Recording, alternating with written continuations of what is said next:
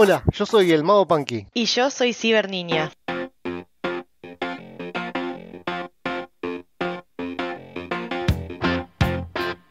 Y este es el podcast que faltaba de Ready Player One.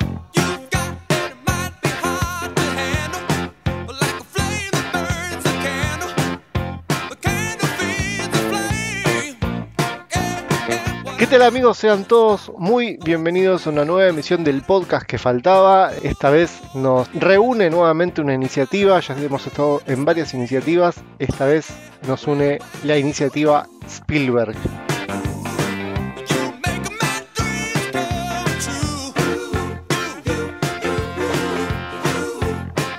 conmemorando y rememorando a este, a este excelente director. Y en esta ocasión tenemos una persona nueva a nuestro staff, al cual saludamos. Ciberniña, bienvenida. El nombre original es Mary, pero le vamos a decir Ciberniña. Bienvenida Mary, un gusto Hola. tenerte aquí. Hola, ¿qué tal? Mucho gusto, es un placer estar acá. Eh, pueden decirme Mary igual si quieren, no hay problema. Bueno, ella es fanática del, del cine, fanática de las series, fanática de todo lo que es la cultura pop, que es justamente los que nos trae hoy día en este, en este resumen, en el cual vamos a estar hablando de una de las películas de Steven Spielberg titulada Ready Player One. Es una película que ya tiene un par de años. Yo la verdad la fui a ver al cine y no me esperaba absolutamente nada de la película y terminé saliendo del cine totalmente fascinado con una película que tiene muchísimos, muchísimos guiños. No sé vos, ¿cuándo la viste, Mary? ¿Hace cuánto la viste? No recuerdo haberla ido a ver cine, al cine, sí recuerdo que cuando la vi también quedé muy fascinada este, con todos los guiños a la cultura pop, todos los guiños a películas que yo amé de chiquita, como por ejemplo El gigante de acero o Volver al futuro, que es una de las películas que me han encantado, no importa el tiempo, es como que no caduca, es una película que voy a ver siempre. Y la verdad la adoré, o sea, adoré la música de los 80, el- cómo fluía de una manera tan natural, no no sé, o sea, para mí tenía mucho, muchos elementos que la hacían muy atractiva visualmente y estaba enamorada de la película, entonces dije, bueno, hay un libro al respecto, hay que leer el libro y eso es lo que yo vengo a comentarles, ¿no? Sí, además de la película, eh, está basada en un, en un libro, el cual te lo leíste de punta a punta, ni bien nos enteramos que nos tocaba esta, esta película para analizar detalladamente en la iniciativa en la iniciativa de Spielberg. Qué complicado que es esto, menos mal que no está Leo acá, si no le costaría muchísimo decir iniciativa Spielberg. Y bueno, leíste el libro completamente, ya salió, incluso el año pasado salió la segunda parte del libro, que bueno, sería la continuación de este, obviamente, pero vas a decirnos la- la- la- las diferencias que hay con el, con el libro, ¿no? Sí, exacto. Bueno, hay que partir de la base de que el libro fue editado la primera vez y lanzado en el 2011, en noviembre. Bueno, la, la edición que tengo yo es un poquito más nueva. Creo, no, recuerdo bien la película en qué año salió. En el 2018. 2018 y tiene un montón de referencias que capaz en el libro ni siquiera aparecen o mismo el libro tiene un montón de referencias que el- la película las pasa por alto. No por una cuestión de error sino más bien de que al ser pasado a imagen tenés que hacer algunos cambios en lo que es la historia. Pero creo que el libro es completamente diferente de la película por no decir es casi dos historias diferentes que tratan el mismo tema. Es que también eso tiene eh, el riesgo, ¿no? De hacer algo basado sobre algo que ya está escrito y que lo puedo leer antes de, que salga, ¿no? Es muy jugado para unas personas que hacen un- una película. Estamos acostumbradísimos a, las películas de Marvel que se basan obviamente en los cómics o en las películas de DC que también se basan en los cómics, las películas, pero tienen que tener ese giro, ese cambio como para también darnos una historia nueva, ¿no? Y creo que les permite a los escritores jugar con qué hubiera pasado si, no sé, Wade en vez de, de hacer tal cosa hacía lo otro, ¿no? A ver, la película está llena de referencias y de guiños que no las vamos a mencionar todos porque tiene muchísimos cameos de muchísimas producciones. No las vamos a mencionar todas, pero sí vamos a ir mencionando algunas a medida que las vamos mencionando. Pero de la película en general podemos hablar de que tuvo un presupuesto de 175 millones y ganó 583 millones de dólares. O sea, casi el, el- el cuádruple de lo que, perdón, casi el, el triple de lo que, de lo que, de lo que costó. Es un montón de plata. Eh, y según Spielberg, palabras textuales de él, es la tercera película más difícil de su carrera. Eh, las otras dos para él fueron Tiburones, Tiburón y Rescatando al Soldado Ryan. Le costó muchísimo hacer esto por el tema de los derechos de cada uno de los personajes. Con lo que más tuvo problemas es con Star Wars y con todo lo que sería Disney. No podía meter todas las referencias que él quería. Una lástima porque hubiese sido un, peliculón todavía mucho más grande de lo que ya fue. Con respecto, bueno, ¿qué nos puedes contar de- del libro? A ver, el libro del escritor eh, Ernest Clive, Clive se llama? Ernest Klein, sí. Klein, Klein. Klein. El libro fue lanzado la primera vez en el 2011. Este, la edición que yo tengo es del 2018, que como dijiste es cuando salió la película. Entonces debe ser de cuando estuvo el boom de, che, vamos a leer este libro de, de esta película que se lanzó ahora porque la pegó. Como puede, como ha pasado con un montón de, de sagas, ¿no? Como por ejemplo, no sé, los Juegos del Hambre o Harry Potter, que este, en cuanto salieron las películas, la venta de libros se disparó, ¿no? Con respecto al director, bueno, el director ya sabemos que es Steven Spielberg, pero se, tuvieron- se tuvo en cuenta otros directores como Christopher Nolan, Robert Zemeckis, Peter Jackson pudo haber dirigido esto, que hubiese sido un disparate, creo yo, eh, entre otros actores, eh, perdón, directores reconocidos. Te iba a decir que la verdad me llamó la atención el tema de las películas que más le costó hacer. Hubiera esperado, por ejemplo, que fuera más difícil hacer, no sé, Jurassic Park o eh, Volver al Futuro justamente, que requieren como muchos efectos, que El Soldado Ryan. Pero Es que pasa que, por lo que tengo entendido, se tuvieron que ir hasta la loma del culo, llevar todo un montón de cosas. Fue difícil en ese sentido. Y Tiburón, calculo que habrá sido por la época y por lo difícil que era la tecnología, ¿no? Por ahí con, con Jurassic Park y con, con otras películas tenía un poquitito más de presupuesto y, digamos, lo que quería lo, lo conseguía con dinero. Esto tal vez por un tema de, de todo lo que era la, la marca de cada una de, la- de las cosas, ¿no? Claro, sí, o sea, es, es, eh, algo que me habría esperado como que cueste más hacer Jurassic Park, que tenía un tiranosaurio robótico gigante, a eh, Rescatando al Soldado Ryan. Te comento un poquito más de curiosidades de las películas, de la película, perdón. Eh, Tom Cruise, Tom, Tom Hanks y Michael Keaton también fueron considerados para el papel de James Halliday. Sí, Creo yo que hubiese sido un desacierto porque la verdad que el actor que lo interpreta, que mm, es el señor o señorito eh, Mark Rylance, la verdad lo interpreta bastante bien. Da mucho para el papel porque tiene esa cosa de nerd. No me lo imagino a Tom Hanks como nerd. yo tampoco me lo imagino mucho. Me, me lo imagino más como en la terminal a Tom Hanks siempre, así que... Claro, o como náufrago. El Fanning, o El Fanning, no sé cómo se pronuncia, fue considerada para Artemis, Para Samantha Cook. para Samantha Cook, exactamente. Para, ¿No es el, eh, Olivia Cook? Olivia Cook es la actriz que interpreta a Samantha Cook o Artemis. Ah, mirá, no sabía el apellido de Samantha, no, no me lo acordaba. ¿Es el mismo apellido que ella? Sí, Samantha Evelyn Cook es el nombre del Ah, mirá vos. Casualidades, si las hay. Después tenemos a los actores Nick Robinson y Nat Wolff, también eran las segundas opciones para, para Wade, pero terminó quedándose el actor Ty Sheridan, que ya lo hemos visto eh, dentro de, un papel similar, digamos, como, como un superhéroe en la saga de X-Men, eh, haciendo Scott Summers. Sí, ¿Qué te parecieron los papeles de, de los protagonistas, tanto de, de Parcival como Artemis, digamos, que son los protagonistas? Eh, a ver, si me tengo que limitar solo a la película, la verdad es que son personajes muy bien elaborados, muy bien llevados a cabo. Mi personaje preferido claramente va a ser Artemis, porque es como todo ese girl power que ella tiene y todo ese vamos a los bifes y vamos a hacer esto y vamos a hacer lo otro. Ella es como que es muy determinada, mismo en el libro es es súper determinada, súper decidida, es como la que le pone huevo a todo el asunto, ¿no? De la búsqueda del huevo de Halliday. Y hasta incluso en el, en el libro cambia muchísimo el papel de ella.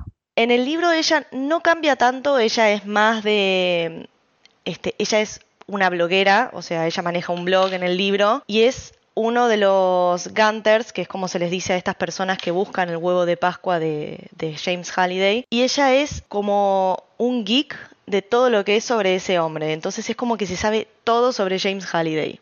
En el- la diferencia con la película es que la persona que sabe más de James Halliday es Wade Watts, o sea, Parcival. Este, de hecho, en, en la película en un momento ella le dice, este, vos sos el que lo conoce mejor que nadie, como si fuera el mejor amigo, pareciera, ¿no? Es como que en el libro tiene mayor protagonismo ella también, ¿no? Es como, va a la par que Wade. Te diría ni, por una cuestión de que el libro trata sobre Wade y la- lo que hace Wade y cómo se maneja Wade con todo el tema del res- respecto de la búsqueda del huevo de Pascua, la competencia y en definitiva lo que le está pasando en el mundo real a él, que le pasan un montón de cosas. Y ella es, ella es como una fuente de información de él, es como su primer competidora, o sea, su primer rival, y al mismo tiempo es como su primer amor, es su, su referente. Él cuando él en el libro se enamora de ella incluso antes de conocerla. Este, es como que es su fan número uno y de golpe la llega a conocer y se queda como ciber enamorado, por decirlo de una manera, de ella. Terrible tóxico. Sí, el to- alto tóxico. Este. de hecho, en e- en el libro es como que virtualmente ellos empiezan a verse y a ser más amigos y a salir definitivamente. Y en un momento, para él, la búsqueda del huevo de Pascua pasa a segundo plano. Ah, mira. Pero para ella no, porque ella tiene un montón de objetivos para cumplir con respecto de la búsqueda del huevo de Pascua. Los objetivos de ella en el libro y en la película son completamente diferentes.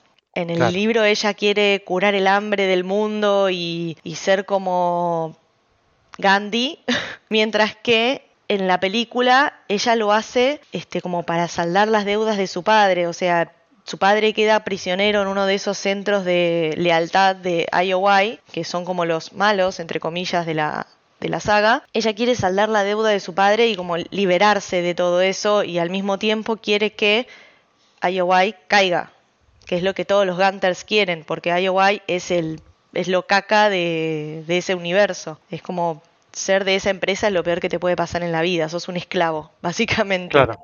Claro, como, como fue el padre de, de ella.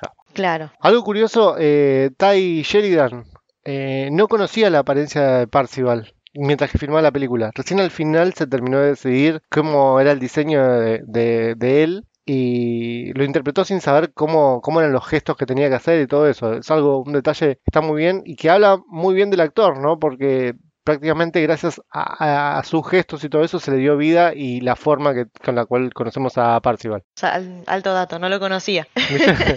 Las cosas que uno se entera cuando, cuando tiene que hacer un podcast, la verdad son, son muy buenos.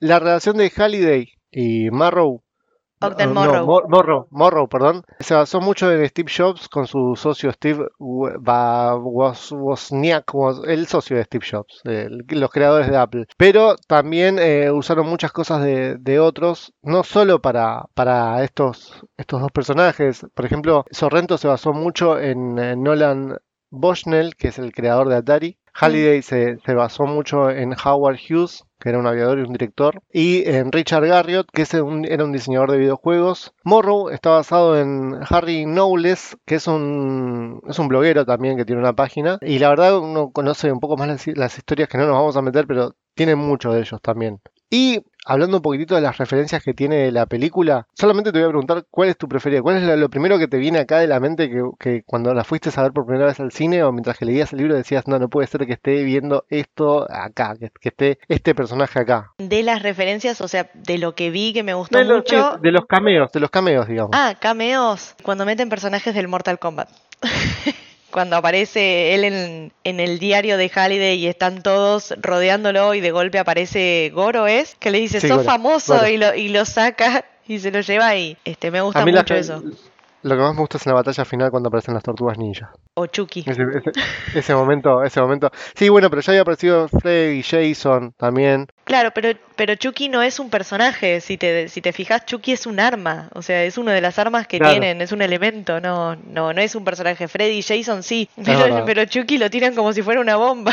Es verdad, es verdad. Referencias como estas hay muchísimas, hay, mu- hay muchísimas. Pero Spielberg decidió sacarse cada mención que tiene, por lo que tengo entendido en el libro, él se hace referencia en varias ocasiones, en un par de, de ocasiones, a él como director, como cultura pop, porque Spielberg es sinónimo de cultura pop también, y él decidió sacarse cada una de sus referencias. También, bueno, vemos el- el- la mayor aparición, creo yo, que es la del gigante de hierro, que lo tiene H. Mm. Y hay, hay un, un guiño que yo la verdad, yo no sé si soy muy, muy viejo para esto que es tan nuevo que es como el Minecraft. Al principio de la película aparece el mundo del Minecraft. Creo yo que para meter esto tuvieron que poner mucha plata al Minecraft, ¿no? Porque es algo muy actual lamentablemente vemos- solamente vemos eso, ese mapita al principio. Yo creía que íbamos a ver un poco más de Minecraft. Es que si te pones a pensar, si empezaban a entrar en detalle de cada mundito y cómo sumar contexto al año en el que se lanzó la película y demás, la película en vez de durar, este, ¿cuánto dura? Dos horas. En vez de durar, durar dos horas, La película dura, ya te digo bien, dos horas 20 minutos. bueno, en vez de, si se ponían a poner contexto y contexto, imágenes de acá, imagen de allá, referencia al Minecraft, referencia al, no sé, al Valorant o a otro tipo de juegos como, ay, no me sale el nombre ahora, este, como el, el Odyssey o cosas así, si empezaban a, a poner juegos iban a perder mucho tiempo en contexto y la película de 2 horas y 20 se va a ir a 5 horas, solo por contexto, para ponerles contexto. Pero está bueno y me parece súper interesante y rico que se hayan puesto a investigar qué estaba de moda al momento de lanzar la película para sumarlo en el, en el contexto de, de lo que era el juego, de lo que era el Oasis. Porque si tenés en cuenta que se lanzó en el, el libro cuando apareció fue en el 2011, Minecraft no existía. No, claro. Entonces, creo que es súper interesante y súper rico que se, se pusieron en esos detalles tan chicos y tan mínimos como, como para decir, che, miren qué actual es esta película que incluimos esto, esto y esto. Hoy día, eh, el libro es del 2011, vos lo dijiste, la película es 2018, pero hoy día hay varias plataformas. De hecho, yo hace poco instalé una plataforma similar a esto, que es un mundo en el cual uno se mete y puede jugar a varios juegos dentro de ese mundo. Es algo muy común. Tan común que hasta se hicieron películas muy similares a esta. Hace poco vimos una película que es Free Guy, que es más o menos te muestran cómo es el mundo dentro de un videojuego, ¿no? Que es más o menos, no es lo que quiere decir la- esta película. Esta película tiene como más, más sentido de la amistad y del amor, pero este, se está usando mucho el tema de los videojuegos y bueno, la cultura pop ni hablar, ¿no? Todo el tiempo se menciona. Sí, la verdad que, que sí. Me quedé pensando un poco en lo que decías de, de Steven Spielberg y cómo sacó las referencias que le hacían a él, pero si te fijas, cuando empieza la película, aparece una referencia a él. Va, varias referencias. El DeLorean, el tiranosaurio de Jurassic Park persiguiendo los autos, o sea, a- hay un montón de referencias a él mismo. Por lo que tengo entendido, está bien, la re- la- a ver, son referencias a sus películas. En el libro se lo menciona a él, por lo que tengo entendido. No te por voy lo a que mentir, investigué. no recuerdo que lo mencionen. Se lo menciona a él como, como ícono de la cultura pop y él decidió que no salga su nombre. Está bien, está perfecto. Igual, ¿quién no conoce a Steven Spielberg, no? Que es para, es para lo que estamos hablando hoy. Pero referencias a él, sí. Se lo ve en la carrera, se ve claramente que es el dinosaurio de, de Jurassic Park. También se ve una de las naves de la Guerra de los Mundos en el planeta este en donde está iRock. Sí, Cuando cuando, van a buscar la, el último, la última llave. No, no, no, cuando está, cuando lo va a buscar por primera vez, que le entrega el orbe, ¿viste? Ah, sí, sí. Bueno, ahí se ve, se ve la, la- esta nave de la Guerra de los Mundos. Después también hay una referencia muy linda a Gremlins. La caja en la que está el orbe es la misma caja en la que está Gizmo. Esa es, algo- es una referencia que muy pocos la, pudieron ver. Yo sinceramente no la había visto, la, encontré gracias a, a este podcast, preparando este podcast. Bueno, después se ven pósters de Indiana Jones, que obviamente ahí no tuvo que poner mucha guita Steven Spielberg porque es de él. En un momento vi una Hello Kitty. La verdad que cuando vi la Hello Kitty dije, me dio ternura, que la veo que la vi que estaba en el en el en el Holiday Journal, en el en la biblioteca,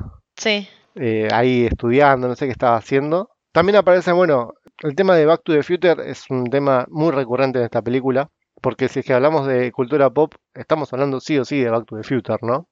por supuesto, sí, claramente. Es como el icono de, de la cultura pop, por decirlo de una manera. El, auto que maneja él es el DeLorean. eh, para que no se dio cuenta, es el DeLorean de Back to the Future. Pero creo yo que la mayor, este, el mayor, eh, la mayor referencia que tiene es el cubo Rubik. Porque cuando él encuentra un cubo Rubik que lo que hace es volver al futuro, justamente, perdón, volver al pasado, vu- vuelve el tiempo para atrás, lo arma y hace el sonidito de, de- la, la musiquita de, de Back to the Future. Y lo más, lo más curioso es el nombre del cubo que se llama cubo SMX, como el director de, de la película. Sí, Eh, después, bueno, Artemis lo menciona a Parzival como McFly en un momento y aparecen también una hoverboard y el póster del alcalde Goldie como alcalde eh, mientras que él se viste se está preparando para, para la cita. en el sótano de H. En el sótano, en el sótano garage, porque para hacer un sótano es medio grande eso, ¿no? ¿Quién pudiera tener un, un sótano así de grande? Y después, bueno, hay muchísimos, muchísimas referencias. De DC también vi mm, Batman aparece, aparece Catwoman, Aquaman, Harley Superchica, Harley Quinn, el Joker, eh, aparecen, mm, tienen muchísimas referencias estas que seguramente no las vamos a mencionar todas. Aparece el Batimóvil de los 60, aparece Deathstroke, Deadshot, hay muchísimas, muchísimas referencias de que aparecen, hay diferentes cameos. Vamos a meternos en el resumen, si te parece, Mary. Dale, me parece perfecto.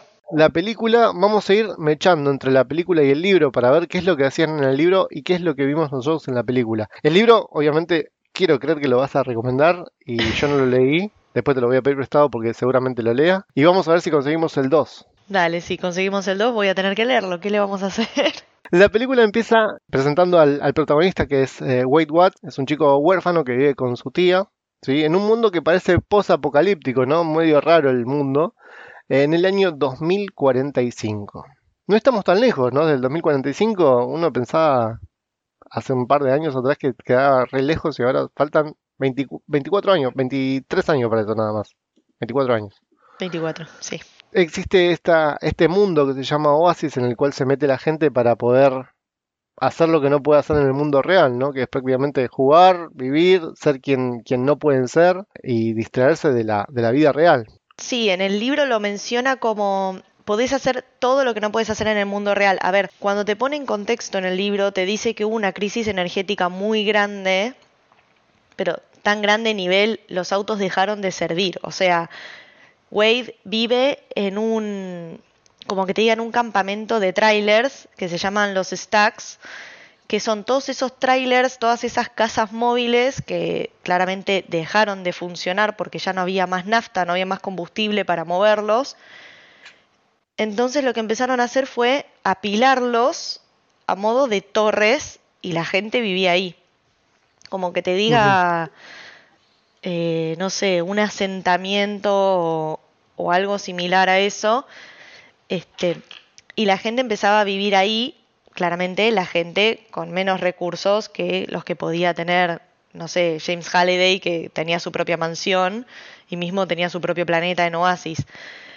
Entonces, lo que Wade te dice cuando empieza a hablarte del mundo y de su contexto real, eh, te dice que hubo una crisis tan grande y guerras por ese combustible que terminaron muy mal y como que empezaron a decir, che, nadie me avisó de que iban a hacer en un mundo que estaba hecho pelota, de, completamente detonado, y nadie me, me dijo si yo tenía ganas de vivir o no acá, como le pasó a toda gente promedio. Entonces, ¿qué pasa? La gente se escapa al oasis. Y te lo presentan como vos podés hacer lo que quieras, vos, vos podés ser quien quieras, podés estudiar donde quieras, querés estudiar magia en Hogwarts, buenísimo, estudias magia en Hogwarts, querés este, viajar a, no sé, a Rusia, podés viajar a Rusia, claramente tenés que pagar, porque nada es gratis en la vida, pero ¿Mencionan a Hogwarts en el, en el libro? No, pero decía como que podés hacer lo que quieras, como que podés estudiar Ah, magia si querías. O sea, te- en un momento creo que mencionaban a los, sab- los sables láser de Star Wars, si no me acuerdo mal. Mirá. Este, pero por ejemplo, Wade estudiaba dentro del Oasis, iba al colegio dentro del Oasis. Wade tiene 18 años en la historia. Acá creo que es un poquitito más grande, tal vez. Sí, porque te tienen que justificar que el muchacho se la pasa paveando en el Oasis y no yendo a- al colegio. Y tampoco labura, así que es lo mismo. ¿De dónde saca, el- de dónde saca los recursos para...? Está bien, porque él vive con el tío, con, perdón, con la tía y con el, con la pareja, con el marido de la tía, ¿no?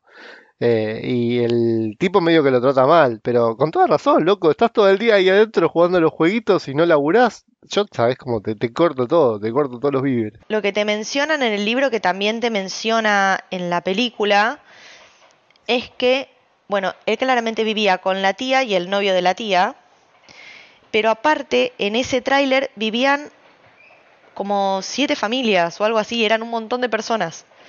Ah, bien, bien de asentamiento, Bien de asentamiento. Y, y todo el tráiler de la tía de él clara- claramente era más grande de lo que se ve en la película, este, pero vivían un montón de familias y claramente cada familia pagaba su alquiler dentro de, ese tráiler, ¿no? El único que no pagaba era Wade, pero lo que me pareció interesante es que en la película también te mencionan que el Estado como que les da un bono de alimentos. Entonces, ¿qué pasaba? Wade pagaba, entre comillas, a su tía con su bono de alimentos. Ajá. Y Wade lo único Sí. que hacía en el libro era ir al colegio, o sea, iba al colegio en el Oasis, que no tenían nombre los colegios, tenían un número. Todos los colegios en el Oasis eran iguales. En la película nos presentan a Wade entrando y conociendo su, su alter ego en el Oasis, eh, que se llamaba Parcival, y vemos a sus amigos dentro del Oasis, que son H, Daito y yo, que son quienes están luchando. Vemos que están peleando por, por monedas. Eh, las reglas del Oasis son muy, son muy sencillas, o sea, uno puede entrar a jugar y mm, cuando juega tiene, tiene, tiene premios en efectivo, puede tener eh, diferentes ropas, puede tener como un videojuego normal y obviamente los puede usar eh, en el juego y en la vida real también, porque es una forma también de ganar dinero, ¿no? Por lo que, por lo que podemos deducir más adelante. Sí, a medida que vas evolucionando o, o subiendo de nivel en el juego, te da créditos, que esos créditos los pueden intercambiar como por dinero real. De hecho, los créditos Claro. que vos ganás en el juego los podés usar como pago de cosas en el mundo real. Wade se compra mm, con créditos del juego, es en la película que se compra el traje. Claro. Sí, que es un traje que él capaz ni en sus sueños podría haber bancado, por decirlo de una manera, ¿no? Hoy día es algo muy común eso también, porque hace, poco, o sea, este año creo yo que salió el boom de, no, perdón, hace unos años ya venimos con la Bitcoins, pero ya hoy día hay muchos, muchas plataformas, muchos videojuegos en los cuales te pagan Bitcoins justamente por, por jugar nada más, por, por estar conectado y jugar y jugar y jugar, eh, te van pagando Bitcoins. Así que mirá la idea visionaria que tuvo Ernest Clive en, mil, en el 2011, ¿no? Es algo que eh, él ya lo dijo y recién lo estamos empezando a ver ahora. La verdad es que ahora con todo el tema de las billeteras virtuales y el pago electrónico es como, como que alcanzamos el año 2040. Claro, claro, falta que vivamos en traders encimados y ya está. Eh, nos presentan también, una vez que entramos al Oasis, nos presentan qué es el Oasis, que ya lo explicamos, y eh, nos presentan al fundador, que es James Halliday. Hablan sobre la trama principal, que hablan sobre encontrar los tres huevos de Pascua, los tres easter eggs eh, que se encuentran escondidos dentro del juego, para que el que los se encuentre pueda ser el único dueño y heredero de toda la fortuna de, James Halliday que falleció hace un tiempito. Es muy chistoso, es muy gracioso el tema del, del funeral de James Halliday porque tiene un, una- una- un funeral eh, la onda de Star Trek. No sé si, si lo viste. Sí, Yo no vi nunca Star Trek, no pienso ver Star Trek. Pero bueno, la- las monedas que le ponen son del año 72. Tiene dos monedas eh, como, como se acostumbraba a hacer en esa época. Y las monedas representan el año, justamente, no solo el año de él, sino también el año de nacimiento del escritor de Ernest Clive y también el año que salió el primer videojuego más popular, o sea, el primer videojuego comercial que es el Pong. Lo curioso, de lo curioso de todo esto es que pasaron cinco años y nunca nadie encontró ningún huevo de Pascua. Ningún, o sea, es por orden que tienen que ir. Nunca nadie encontró en cinco años el primer huevo de Pascua. Eso me parece un error horrible, ¿no? O sea, nadie le daba pelota a esto. No, a ver, lo que pasaba era, por lo menos en el libro, es que son acertijos completamente difíciles de resolver y te tenés que romper la cabeza para poder este, descifrarlos. En el libro, cuando James Halliday muere, es como, como que a todos les llega una invitación al funeral de Anorak y aparece, bueno, claramente él hablando de esta competencia, mencionando su testamento y diciendo la, la primera pista.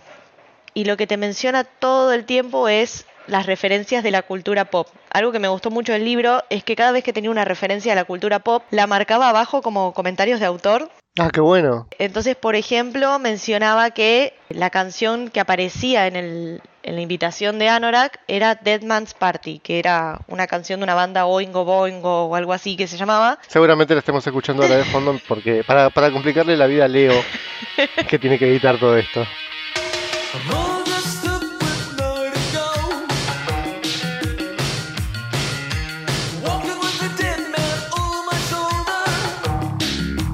Y como que a medida que él iba hablando, este, como que se iba haciendo una fiesta e iban apareciendo personajes y personajes que eran todos personajes extra, o sea, se- actores secundarios de distintas películas, como Escuela de Jóvenes Asesinos o, mm, Star Trek, y eran to- todos aparecían en una fiesta.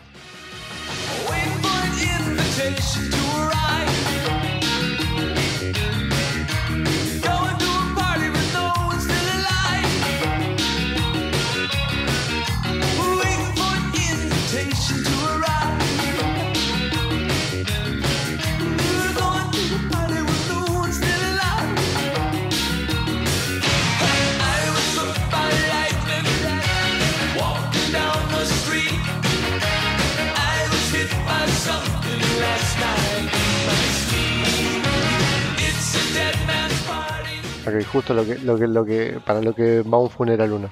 Sí, claramente. El, nom- el nombre de Parcival él lo toma de justamente de, de la historia, de, en el cual Parcival era uno de los caballeros de la mesa redonda. que es el que eh, buscaba el. Santo Grial. Exactamente, exactamente. Es más o menos algo similar a lo que estamos viendo en esta película. Eh, y vos fíjate que Parcival en su, en su chaqueta, en su camisa, no sé bien qué es lo que tiene puesto, en la parte de atrás tiene una espada de, de caballero. O sea, es más, es más que una referencia claramente a, un, a uno de estos caballeros de la mesa redonda. Por otro lado, bueno, la contraparte de él es Sorrento, que es el único que vos fíjate que no tiene, que no tiene nick, que no tiene alter ego. Sorrento es Sorrento en, en el Oasis como en el mundo real. Eh, él es el villano, el villano de turno en este caso, en el cual es el dueño de IOI, ya lo habías mencionado, es esta empresa malévola que quiere, solamente quiere la, la plata, el bill metal, por eso que quiere la herencia del Oasis, quiere encontrar estos, estos tres huevos de Pascua. Él maneja a un ejército que se hacen llamar los Sixers. Me No el se, nombre. no se hacen llamar los Sixers. Sixers se los ponen los Gunters, que son Ah, estos usuarios que buscan las, las llaves de Halliday para finalmente encontrar el huevo de Pascua. Y les ponen Sixers porque no tienen nombre de usuario. Cada uno de ellos, cada usuario de los Sixers, tienen un, como su número de empleado de IOI, que casualmente son seis dígitos. Ah. Sorrento también Qué- es un. Sixer. Sorrento también es un Sixer, tiene también él su número en su usuario de, del Oasis, en el libro. Bellísimo, bellísimo, bellísima esa explicación. No me acuerdo si se daba en la película, pero genial que se dé esa explicación en el libro. Y bueno, Parcival es el único que eh, está obsesionado con encontrar estos tres huevos de Pascua. Claramente parece su amigo H, al cual le, le dice de que, que para él está en la que no sé por qué tienen la pista como que si está en una carrera, tienen que terminar una carrera que es imposible. No puedo creer que en cinco años nadie la terminó. A nadie se le ocurrió comprar un cohete, algo que pueda destruir un King Kong que está al final. Vemos por primera vez muchísimas referencias, vemos un Match 5, vemos eh, la- la- el Batimóvil y acá cuando aparece el DeLorean creo yo que eh, es para pararse en el asiento, saltar del cine y que te importe todo tres huevos, porque está buenísimo que aparezca el DeLorean así de la nada. Eh, me encantó a mí. Esta, esta escena eh, me encantó. La verdad es que sí, la, car- la carrera es es súper Es divertida de verla. Es, es, es increíble ver cómo también cuando los Sixers van muriendo, cómo explotan en moneditas. Y el otro va atrás garroneando cada Bueno, moneda. Él, lo dice justamente que se pone en la parte de atrás para ir agarrando las monedas de, de- de los que van perdiendo.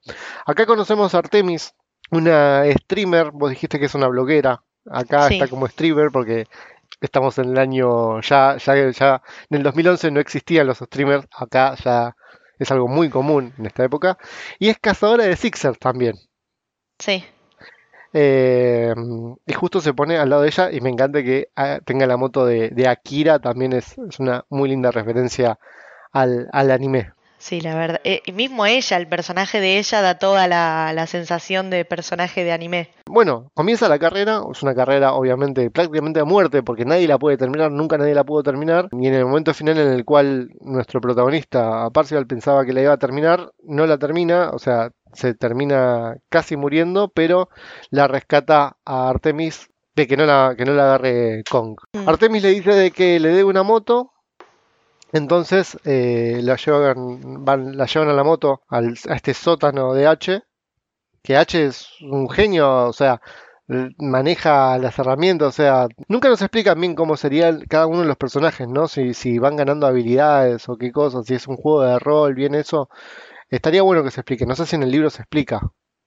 No, no se explica, pero supongo que es como, como en los juegos esos de realidad aumentada o de mundo abierto, tipo, no sé, Final Fantasy, que vos a medida que vas subiendo de nivel, te da cierto, cierta cantidad de puntos a repartir entre las distintas habilidades que vos quieras Claro. como aumentar o incrementar, como el Seven Days to Die o... Un, un RPG común. Sí, eh, debe ser, para mí debe ser así, entonces es por eso que justifica que H de golpe tenga un taller y se esté construyendo un robot gigante solo o que pueda arreglar prácticamente cualquier cosa. Acá vemos por primera vez el gigante de hierro, que lo tiene ahí, lo tiene en medio cuerpo nada más. Y es, es buenísimo eh, verlo ahí de fondo. La verdad está muy bueno. Le arreglan la moto Artemis. Y acá H se da cuenta que eh, Parcival tiene como una especie de, de crash sobre, sobre Artemis, ¿no? Sí. Eh, acá ya se empieza a notar claramente que, que el pibe está enamorado de ella. Pero ella es una, una rebelde, digamos, una, una persona que no le da mucha pelota. En la siguiente escena tenemos a, a Parcival que va a eh, este, esta biblioteca de Halliday, terrible egocéntrico y narcisista el tipo. Se puso una biblioteca en la cual tenía toda su vida. No, a ver, en Eh. la película tenés que ju- justificar de alguna manera cómo es que todos tienen acceso a esa información. En el libro es un sitio web. Es como así como vos accedes a Google, Claro, ellos accedían al diario de, de Halliday, o sea, al diario de Anorak. Que cuando James Halliday hace su funeral y su testamento, les deja a todos un link para que puedan acceder a su diario y que puedan ver todo lo que él fue escribiendo. Es, es un blog en realidad. mira. En la película lo tenés que hacer de alguna manera visual para que no, no quede como, sí, se Sí, la no, pasaron leyendo aburrido. por los siglos de los siglos. Sí, sí, sería, sería muy aburrido en una película. Acá es cuando te digo, cuando él está entrando, que veo por primera vez a la Hello Kitty y me morí de amor. Vemos que lo recibe el curador. El curador es una especie de mayordomo eh, que está en la, en la puerta y los va guiando según lo que necesiten. En el libro, por ejemplo, el, el curador no existe. ¿No existe directamente? No está. Pues Es un, es un blog. ¿Para qué necesitas a alguien que te vaya guiando si lo único No, que tenés que hacer es leerlo? El, el ayudante de Windows, tal vez, puede ser. El ayudante de, de Clipo. la... Como Clipo, exactamente. No me salía el nombre, gracias. Vemos que dentro de, este, de esta biblioteca, Halliday guardó cada uno de, los, de sus recuerdos, cada uno con videos, con lujo de detalle, para cambio incluso de, ángulo. eh, un relaburo se tomó. Y obviamente sus recuerdos estaban con, eh, con cada una de las personas que, que fueron importantes en su vida. Y el que más aparece obviamente es su socio eh, Morrow, quien, eh, con el cual tienen muchos recuerdos. Eh, él, según Parcival, hay una, hay una escena en la cual para él ahí está la pista de la, de la, de la, de la, de la solución al primer huevo de Pascua, que es en la cual Halliday le dice a Morrow que eh, no le gusta poner reglas dentro de los juegos. Eh, eso es lo principal. Entonces Morrow le dice que sí o sí tiene que tener, tienen que tener una, una regla, si no cada uno va a hacer lo que, lo que quisiera. Y él le dice de que no, que no está bueno eso, que acaso no se puede hacer todo para atrás, o sea, siempre tiene que haber un solo camino, prácticamente es, lo que quiere decir. Y ahí Percival se da cuenta que esa es la, la pista, digamos, a la, a la solución del primer huevo de Pascua. En el libro es completamente diferente. No existe tal carrera. No hay tal carrera, lamento decepcionarte. no hay ningún tiranosaurio ni ningún King Kong que rompa la, la ruta de, de viaje. No hay, no hay nada de eso. En el libro lo que pasa es, bueno, este, como te dije antes, se presentan los distintos acertijos, se presenta el primero para la llave de cobre y están cinco años tratando de descular qué quiere decir el acertijo, hasta que un día, como si le cayera un rayo, este Wade está estudiando latín en el colegio, porque vos podías estudiar todo lo que quisieras, y te dice cómo iba a presentar él una competencia en la que gente como Wade no pudiera participar. Porque en el libro Wade es muy pobre, pobre nivel llega nada más hasta el mundo donde está el colegio, que es de, gratis acceso, y no puede acceder a nada más del oasis porque tenés que pagar para viajar. Entonces empieza a investigar y a estudiar los distintos, las distintas estrofas del acertijo y en, estando en latín es como que le cae la respuesta y dice, claro, o sea, él, este tipo no iba a hacer una competencia para que le hiciera nada más Sorrento, sino de que todos tuvieran la misma igualdad de posibilidades. Y en el diario de Anorak se encuentra también con que James Halliday en su momento había creado un juego, cuando él era joven, que era una versión de una versión justamente de Calabozos y, y Dragones, que Mirá. se llamaba La tumba de los horrores. Y ahí adentro estaba el. Y ahí el- adentro estaba la llave esta de cobre.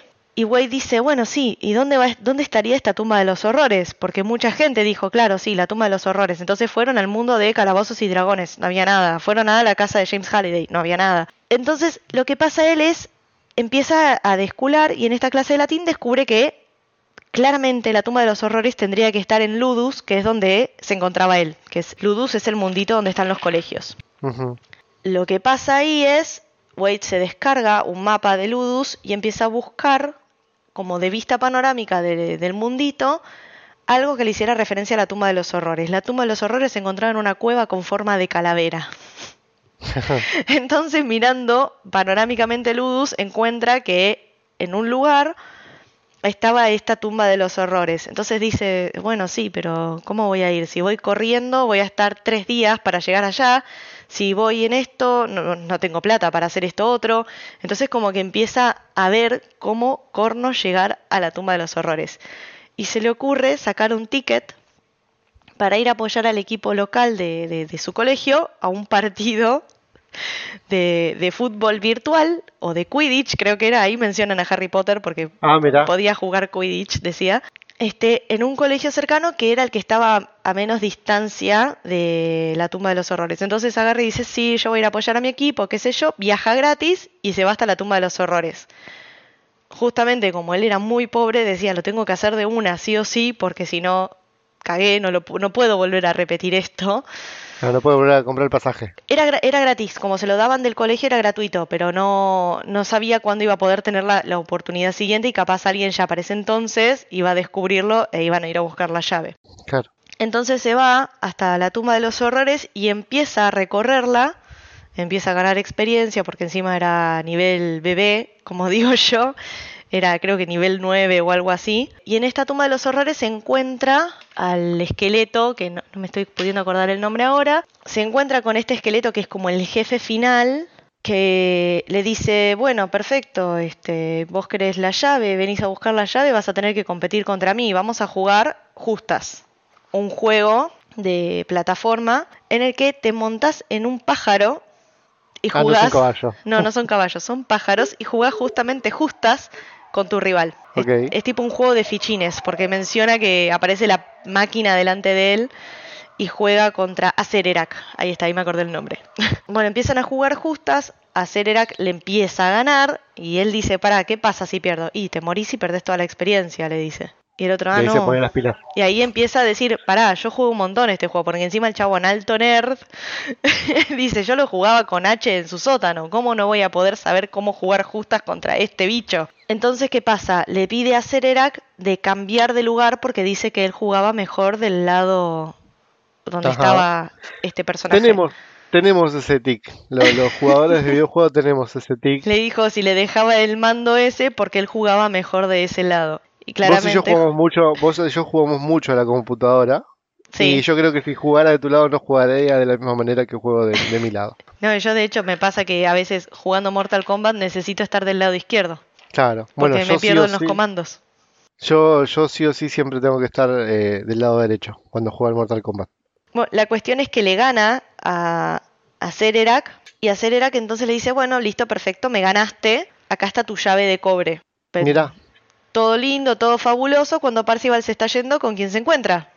en Artemis. Con Artemis, que sabía hace cinco días que la llave de cobre estaba ahí. Le estaba siguiendo. Artemis descubre primero que nadie dónde estaba oculta la llave de cobre.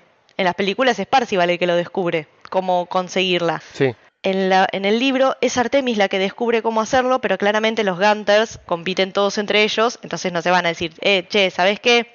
Panky, ¿sabes que descubrí cómo sacar la llave de cobre? No te voy a, o sea, yo no te voy a decir que la descubrí, Claro, porque estamos compitiendo, somos rivales. Bueno, la, claro, la cuestión es que Artemis se lo encuentra y Parcival le dice, no, sí, llegué de casualidad, pero me ganó.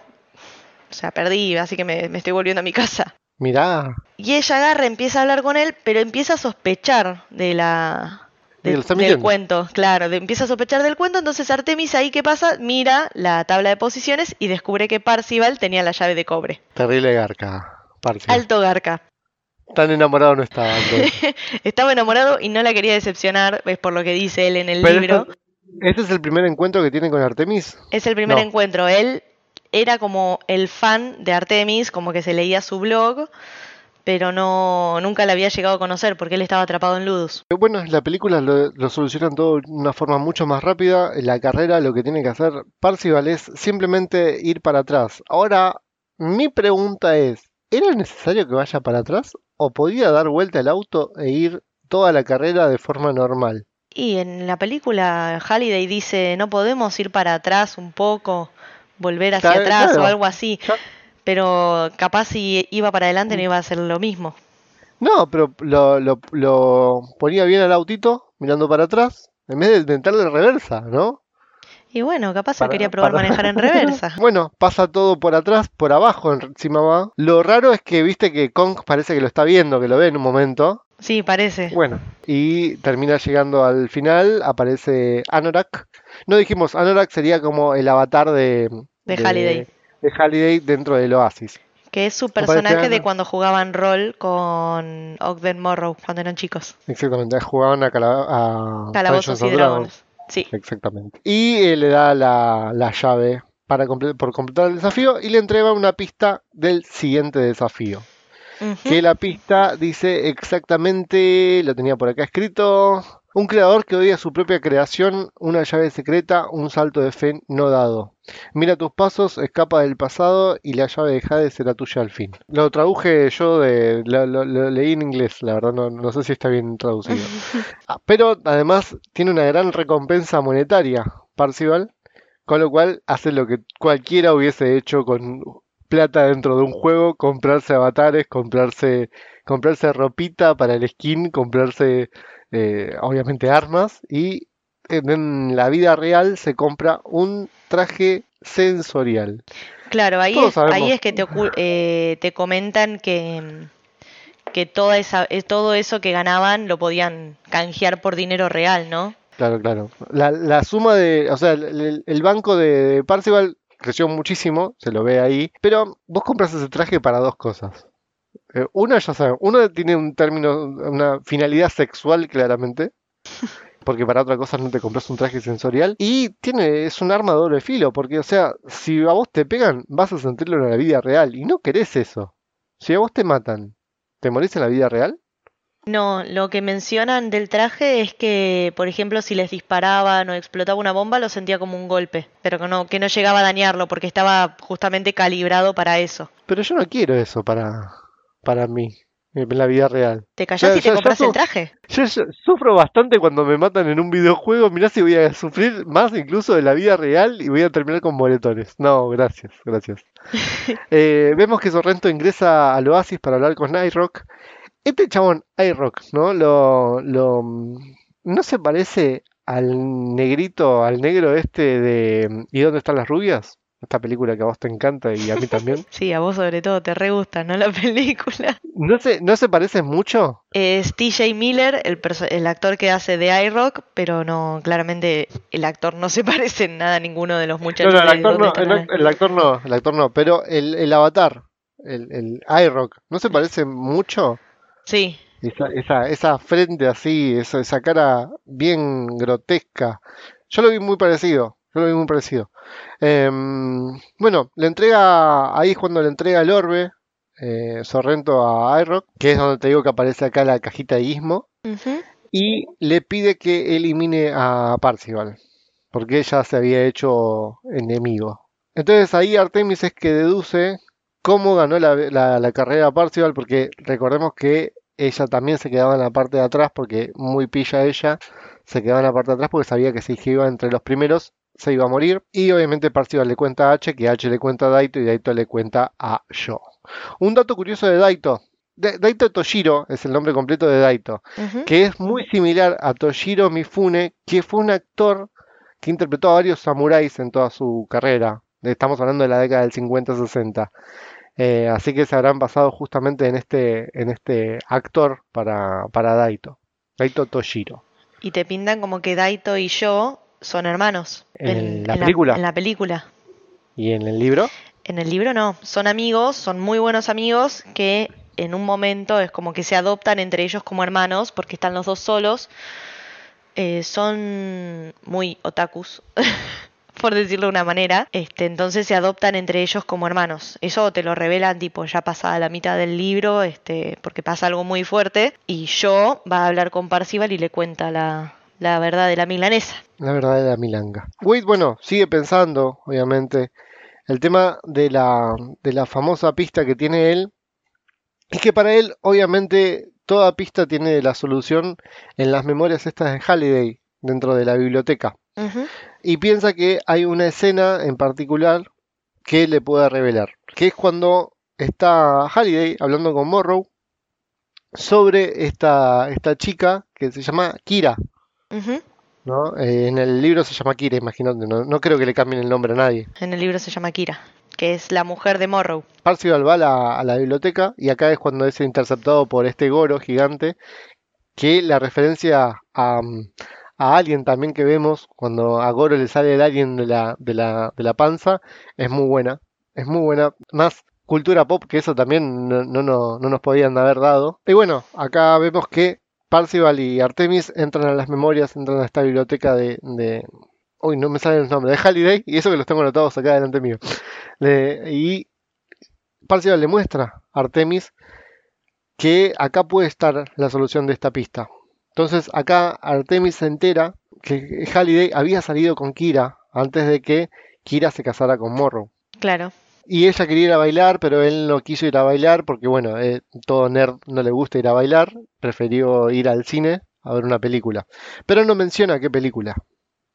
Obviamente no se le iban a dejar tan fácil. Lo que sí dice Parcival es que es la única mención que hay de Kira en toda la, en toda la- en todas sus memorias. El curador le dice de que no, no puede ser, que eso no, no es correcto, y le apuesta todas sus monedas a que, a que tiene razón.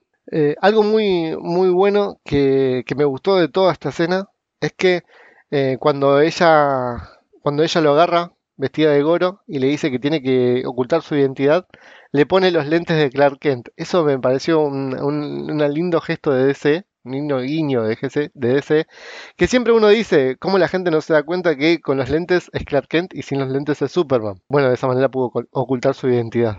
Sí. Toda esta parte, ¿cómo es en el libro? O sea, ¿cómo van a buscar la segunda pista? ¿Dónde la buscan? A ver, después de que te dan la llave de cobre en el libro, te da otra pista, pero que no te lleva a la llave de Jade, sino que te lleva a la puerta. Cada, cada llave tiene una puerta. Sí. Que claramente en la película lo resuelven de, tipo, te doy la llave, ahí está la puerta, abrila, pasá, agarra la pista. En el libro, cuando tiene la llave de cobre, le da la pista para ir a buscar la puerta que está en el mundo donde que, se hizo Halliday para representar su casa, su barrio de cuando él era chico. Él va a su casa de, eh, a la casa de cuando Halliday era chico y empieza a buscar entre la, en la habitación de él y encuentra un póster de una, una película que cuando empieza a investigar y a transitar la habitación, se abre la puerta sola. Le aparece, le aparece la puerta y se le abre. Dentro de la puerta había otra prueba que era representar eh, la película que creo que se llama Juegos de Guerra. Empieza a representarla, actuarla y demás. Y eso le da más puntaje, más dinero y ahí le da la pista para la llave de Jade, que no menciona nunca ninguna película, ningún, ningún salto de fe, ni, ni ningún creador odiando su creación, sino que dice una llave de Jade oculta el capitán, un hogar viejo y decrépito, más el silbato solo hará sonar cuando los trofeos tengas en tu crédito. Esa es la, la segunda pista, ¿no? La, de, la segunda llave Sí. claramente no la resuelven al toque como en la película, sino que están meses y meses para poder resolverlo. En el medio, imagínate que pasa que Parcival se distancia de H. En el medio también le pasa a Parcival que Sorrento lo contacta. Acá lo contacta, lo contacta más adelante, pero sí, también. Bueno, Sorrento lo contacta, este, hasta ese entonces nadie sabía quién era Parcival. Sorrento lo, lo llama por mail, lo cita a una sala de chat, porque no, no es que todo se manejaba como por videollamada, sino de que eran salas de chat virtuales que representaban como quisiera el dueño de la sala. Y Sorrento lo lleva a la base del oasis de los Sixers. En la base, Sorrento le ofrece un trato a Parcival de vas a tener tu propia división de buscador de- del huevo de Pascua, vas a ser el jefe, vas a ganar tanta guita, vas a ser dueño de esto, dueño de lo otro, te podemos dar el halcón milenario si querés. Oh, qué lindo. Y mm, bueno, Parcival es como que escucha la oferta y creyéndose mil, porque claramente es un pendejo y es lo que puedes pasar, le dice, bueno, perfecto, pero ¿sabes qué quiero? Yo quiero tu puesto y quiero que a vos te echen. Entonces es como que lo empieza a joder a Sorrento hasta que Sorrento con pocas pulgas le dice, yo sé quién sos vos, yo sé que sos Wade Watts, sé que entraste a tu casa hace tres días y todavía no volviste a salir, sé que vivís en tal lado, y le muestra un video de, de una cámara de esas térmicas mostrando claramente cuánta gente había dentro de la casa y Pero ¿cómo se entera él? lo investigan porque tienen acceso a los archivos de- del colegio de él. En la película, lo- en la película te lo explican con que iRock es el que le da toda esa Claro, información porque el otro mete la pata. Claro, pero esto sucede ahora después de todo esto. Eh, todavía no está, no llegamos a esta parte, a esa parte en la película, pero sucede algo similar. Prácticamente Claro. sucede lo mismo, sucede exactamente lo mismo. Claro, lo que pasa en el libro es Sorrento no necesita de iRock para, para poder conseguir esa información. Sorrento va al Pero- colegio, se entera de que Parcival estudiaba en Ludus, encuentra el colegio donde estudiaba Parcival, de eso sí se enteran por iRock, porque iRock eh, tenía boca floja. Entonces decía que conocía tanto a Parcival como a H y que ambos est- este, estudiaban en Ludus con él. ¿Existe iRock entonces en el libro? iRock que sí existe en el libro, es infumable y todos lo detestan, pero existe. Creo que sería mi personaje preferido en el libro. Bueno, la cuestión es que empiezan a investigarlo y descubren que Wade Watts es Parcival. Ok. Y le dice, bueno, yo sé todo esto de vos, sé que entraste a tu casa hace tres días y todavía no volviste a salir. Claramente, Wade Watts o Parcival no estaba en su casa mientras hablaba con, con Sorrento porque él tenía su guardilla, que era esta camioneta vieja, Sí. tenía su escondite y no este, la última vez que había salido, no, claramente Sorrento no lo llegó a ver. Entonces le dice, bueno, vos me decís dónde está la llave, cómo encontrar la llave de cobre y cómo voy a encontrar las otras llaves, vos me das toda esa información y yo no te mato, le dice. Está perfecto. Un excelente negociador. Negoción, puta que ofertón, diría yo. Este, bueno, Parcival le dice, no lo vas a hacer, o sea, sos puro bla bla. Se va, se le dice de todo, lo reputea de arriba abajo y se va de la conversación, Parcival. Bueno, acá te detengo, porque seguramente ya sé la parte que vas a decir, así que te detengo para continuar con la película, porque esto, a ver, todo lo que estás mencionando sucede en la película. No tan así. No nos lo muestra tan así. Nos habíamos quedado en la biblioteca. Resulta ser que Parcival tenía razón.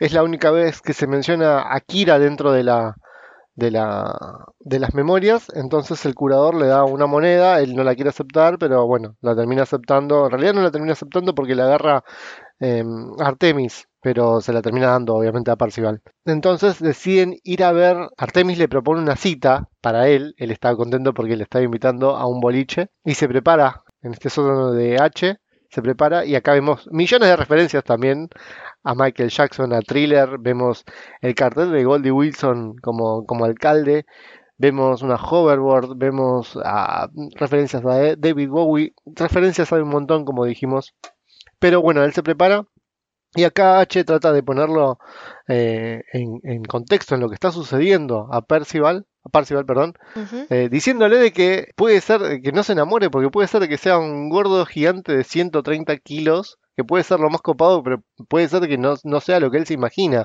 Él, está, él cada vez se está enganchando más con Artemis y bueno, por ahí se, se pega un, un porrazo, ¿no? Sí, le Eh, dice, puede van ser un al- gordo que vive con su madre y se llama Chuck. Exactamente, exactamente. Todos tenemos un gordo que vive con su madre y se llama Chuck. Bueno, salen, van a esta biblioteca, a este boliche, con mucha onda el boliche. Eh, también, bueno, más, más referencias. Deadshot, eh, lo vemos a, a Joker, a Harley Quinn. Eh, encima a Harley Quinn me encantó que utilizaran la versión de los videojuegos, porque están, son los de Unjustice, del juego. No, perdón, del Arkham Asylum. Mm, Halliday, lo que, lo que habían visto en las memorias es que Halliday le confiesa esto, ¿no? Que había salido con, con Kira, pero justo fue seis días antes del lanzamiento del Oasis. Lo curioso, lo curioso de esto es que en esa conversación en la computadora que tiene Halliday ahí adelante, está, este, está con los planos y el diseño de, de lo que vamos a ver después, que es eh, la, toda la, habitación de The Shining. Eso es algo que está bueno porque en ese momento no lo entendemos y después ya no podemos volver atrás, o sí se puede, porque si es que uno lo ve en su casa, en la comodidad de su sillón sí puede, pero se puede ver que es la habitación eh, 237 del, de, de, de Shining. Bueno, una vez que están en el boliche, como, como les dije, una soplona le dice, lo llama por teléfono, le manda un Skype a- ahí a- al amigo iRock y le dice que está Percival ahí. Entonces va iRock al boliche. Llega rapidísimo, me encanta porque estaba al pedo y fue rapidísimo al boliche. Y en el boliche es una pista bastante rara porque para poder bailar en la pista hay que estar en una especie de, de, de- de precipicio en el cual hay que saltar y entonces de ahí dicen de que es el salto de fe no dado. Estaban en un boliche, ellos deducen de que como fueron un boliche con Kira eh, y él la quería besar y no la pudo besar, era como que si el salto de fe era ese beso y además saltar al precipicio, pero se dieron cuenta que eh, estaban en una pista errónea. Sí, ¿querés un dato de color sobre esa escena? A ver, dale. En el libro, esa escena pasa porque Ogden Morrow crea ese planeta porque a él le encantaban las fiestas. Ujú. Ogden Morrow los invita a su cumpleaños, que es en ese planeta. Ok. Entonces, o sea, Ogden Morrow aparece. el DJ, en teoría, es Ogden Mo- Morrow. Mira, En el libro. ¿cómo se llama el avatar? ¿Tiene algún nombre el avatar o Ay, no me lo, no me lo estoy pudiendo acordar en este momento, pero mm, es la única aparición que tiene él ahí? ¿O no, tiene, tiene varias apariciones, pero lo que, lo que te dicen es que Ogden Morrow invita a los primeros lugares de la tabla de posiciones este, a su fiesta de cumpleaños. Mira, que es eh, justamente en este planeta y que es un planeta redondo que lo que tiene es gravedad cero. Entonces vos no importaba en qué parte del, del salón estés, saltabas y salías flotando a la pista que estaba en el centro de la, de la sala. algo también, si quieres te tiro un dato de, de- de color de Morrow. En, en Ready Player 2, 2, eh, Wade compara a Morrow con Simon Pegg, que justamente es el actor de... Lo, lo compara con Simon Pegg en la película Shaun of the Dead del año 2004, eh, que justamente Simon Pegg es el actor que, que encarna a Morrow en, la, en esta película. Hmm. Así que es un- es un dato de color de lo que es Ready, Ready Player 2. Están bailando. Acá entendemos por qué se había comprado el traje sensorial eh, Parcival. Porque ella, ni lenta ni perezosa, eh, lo, lo hace que lo sienta un poquitito. Y él, bueno, en el momento, en el, en el puro éxtasis que está teniendo, le dice el nombre. iRock los escucha. Ella se enoja con él por haberle dicho el nombre. Le dice que no confía en nadie, ni siquiera en ella. Me gusta mucho la reacción que tiene ella. Sí. Diciendo, no, no confías en nadie, ni siquiera en mí. Pero bueno, Parcival estaba pensando con la cabeza diferente, en- con la cabeza que no tenía que pensar. Y en eso llegan los, llegan los Sixers hacer bosta todo. Sí. Hay una, una peleita ahí.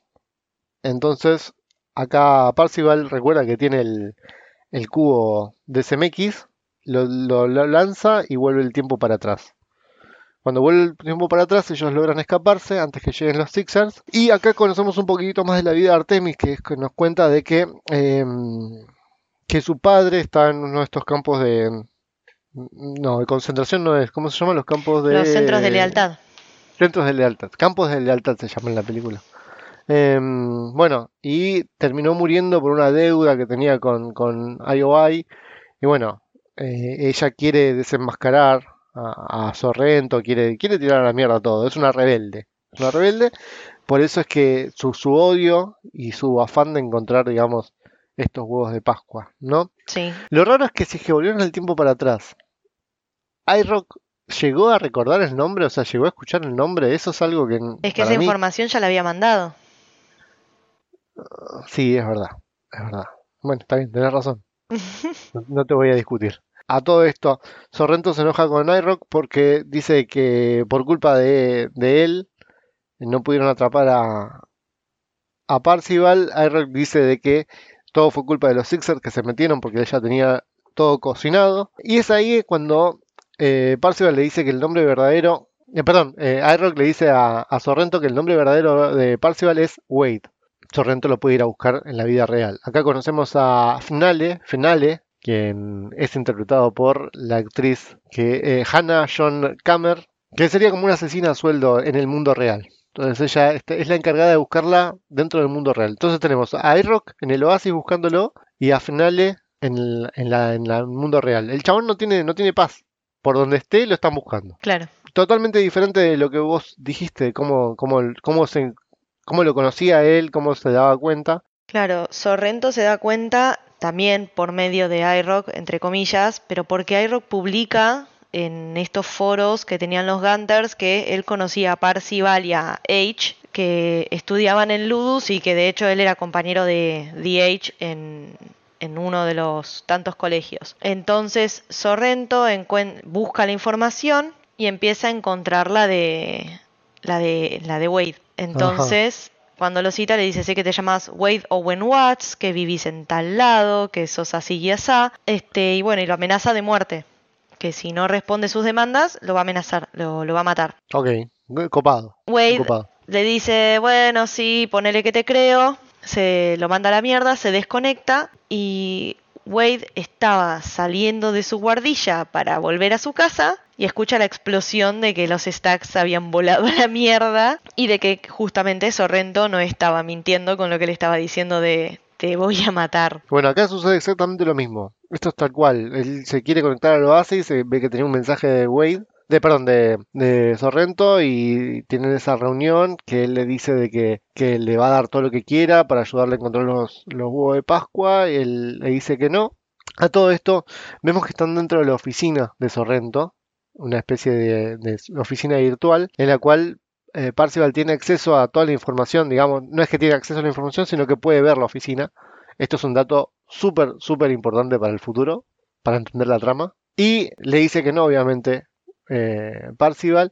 Y Sorrento le dice, esperaba que me digas que no, porque la verdad tengo ganas de pegarte un tiro, en pocas palabras. Tengo ganas de hacerte volar en pedazos. Eh, le dice que se llama Wade Watts, le dice de dónde vive todo, entonces el chabón se desconecta del oasis y va corriendo, corriendo a su casa y no, cuando está por llegar, bueno, vuela todo al recarajo y nunca nos dicen qué es lo que sucede, pero damos a entender de que el tío la pasó mal. Estaba el tío, por ahí la tía justo salió a comprar, ¿no? No, estaban la tía y el, y el novio de la tía, los dos en la casa. Al tío no, es el tiastro, digamos. En Tiastro. Que, que tenía un traje igual al de, al de Wade. Me- Era me el traje de Wade, no era un traje igual, era el traje de Wade. Ah, era el de traje de hecho, él. sí, de hecho le agradece en la película por el traje. Claro, pero pensaba que le había comprado uno de buena onda, ¿qué es? Ya que tenía No, tanta plata. eh, el otro le había, le había sacado el traje a las piñas, básicamente, por lo que se da Pero a de- entender. Después al final aparece con, el, con otro traje entonces. Sí, porque él se empieza a conectar de otro lado y le Ok. prestan. Ese es el tema, ¿no? Uno se puede conectar desde cualquier dispositivo con su, con su usuario, sí, sería así, ¿no? No es que con un dispositivo tengo que conectarme yo nada más. No, es como entrar a Es cualquier pregu- juego. es una pregunta muy de, muy de mamá esta, ¿no? Muy de, muy de, muy de señora se me hace. Em, entonces Wade decide volver rápido a su, a su escondite para avisar a, a Daito, a Joe, a H, a Artemis de que lo, lo, mm, lo están buscando en el mundo real, que tengan cuidado que puede ser que tengan información de ellos. Pero nunca llega a dar ese mensaje porque lo secuestran. Vemos un chabón que está tatuado con un- la mitad de la cara y lo secuestra. Sí, en el libro Sorrento cuando lo amenaza le dice que también tiene información sobre los otros, menos de H. Le dice como que H fue muy astuto en ocultar toda su información. En cuando entra, eh, cuando se registró en el colegio dio un nombre falso, dio Ah, son información. todos pibes. Son todos pibitos, son todos pibitos. Cuando H entró en el colegio dio un nombre falso Y lo que hace H, que no lo pueden rastrear por la conexión tampoco porque está en constante movimiento. Entonces es como que nunca lo pueden terminar de encontrar. Pero también le dice que sabía dónde vivía Artemis, dónde vivían Daito y dónde vivía yo. Él dice, esto es así de simple, vos decís que no, yo voy a ir a buscar alguno de ellos y así hasta que me canse. Claro, hubiese, hubiese empezado mejor por, por, por yo por Daito, ¿no? A todo esto, eh, vos me habías comentado que hay un, un cambio importante en las en los personajes. Sí, ¿se pueden dar spoilers del libro? Sí, ¿No obvio, importa? sí, obvio. No, obvio, a ver, la idea es que justamente esto, esto es full spoiler. Ah, full spoiler, perfecto. Entonces eh, me voy a dar en toda la libertad de decir que más avanzado el libro, más adelante en la historia, Spoiler alert. a Daito lo matan.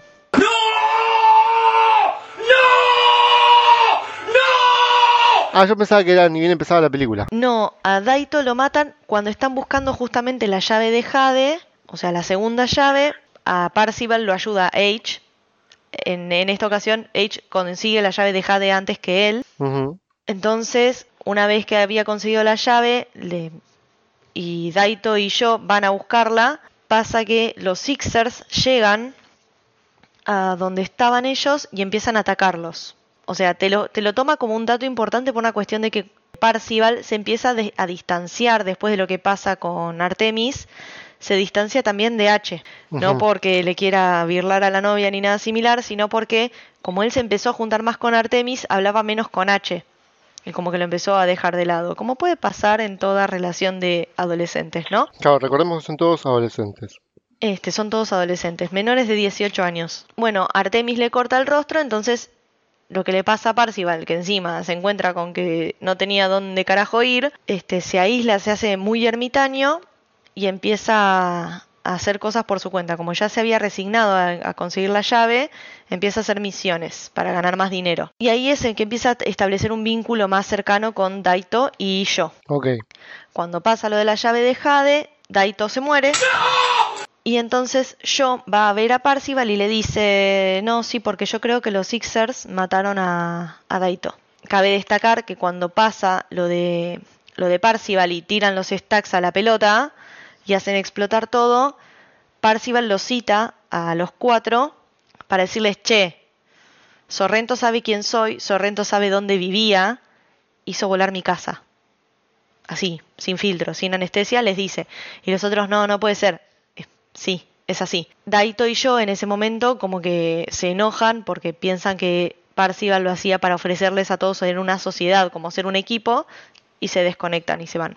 Cuando pasa lo de Daito, yo lo primero que hace es ir a buscar a Parcival y decirle, tenías razón, creo que, este, le dice Daito en su testamento hubiera puesto que vos te quedes con esto y el otro le dice, pero ¿cómo en su testamento? Y le dice, sí, porque lo, creo que los Sixers lo mataron. Y él le dice, no, mataron a su personaje, o sea, le guardas las cosas y cuando vuelva a crear su otra cuenta se las das y ya, no pasa nada. Y el otro le dice, no, porque lo mataron. Y resulta ser que te explica que cuando estaban en el medio de la misión, Daito le dice a Yo, hay alguien acá, como que había alguien en, en su casa, como que había entrado alguien a su casa, y te muestran que como que su personaje pierde la conexión y no se sabe nada más. Y al día siguiente sale la noticia de que Toshiro, que era el nombre real de Daito, este, se había tirado por el balcón. Uf, se cayó. Se cayó, se patinó. Entonces dice, creo que fueron los Sixers los que lo mataron. Porque, ¿por qué se va a suicidar si estábamos buscando el huevo de Pascua? Claro. Ahí Parcival le empieza a poner más onda al tema de la búsqueda y dice, che, loco, voy a, voy a esforzarme más. Y elabora un plan para desenmascarar a Sorrento y a IOI. Bueno, acá lo que había sucedido nos quedamos en que lo secuestran. ¿Quiénes lo secuestran? ¿Quién lo secuestra a, a, a Wade? Obviamente son los de la rebelión, son estos, estos, estos rebeldes. Que no sé, no, no queda claro si es que ella es la líder. Si, si Samantha, acá la conocemos a Samantha, eh, quien obviamente es eh, Artemis dentro del Oasis, es la líder. Yo creo que no tienen líder Mm. ellos. Ellos es un grupo que está en contra de IOI. Me sale decir iOS cada vez que lo tengo que, mencionar. Te, lo voy a blanquear así fácil. Y bueno, les cuenta, cu- le cuentan todos los recursos que tiene, le cuentan que un poquitito de la historia de ella ampliada. Y mientras que él, eh, o sea, siempre él pensó de que podía vivir muy lejos y haciendo referencia a lo que le había dicho H también, eh, le dice, ah, vivís, vivimos re cerca encima. Tengo entendido que en el libro esto no es tan así, ¿no? Viven un poco más lejos. No, te, te hacen entender como que ella vive tipo por Canadá o algo así. Este, y de hecho Wade vive en, en una ciudad que está re lejos de la sede de IOI. Que cuando Sorrento lo cita, le dice, bueno, te tendrías que mudar acá para estar cerca y tener mejor conexión.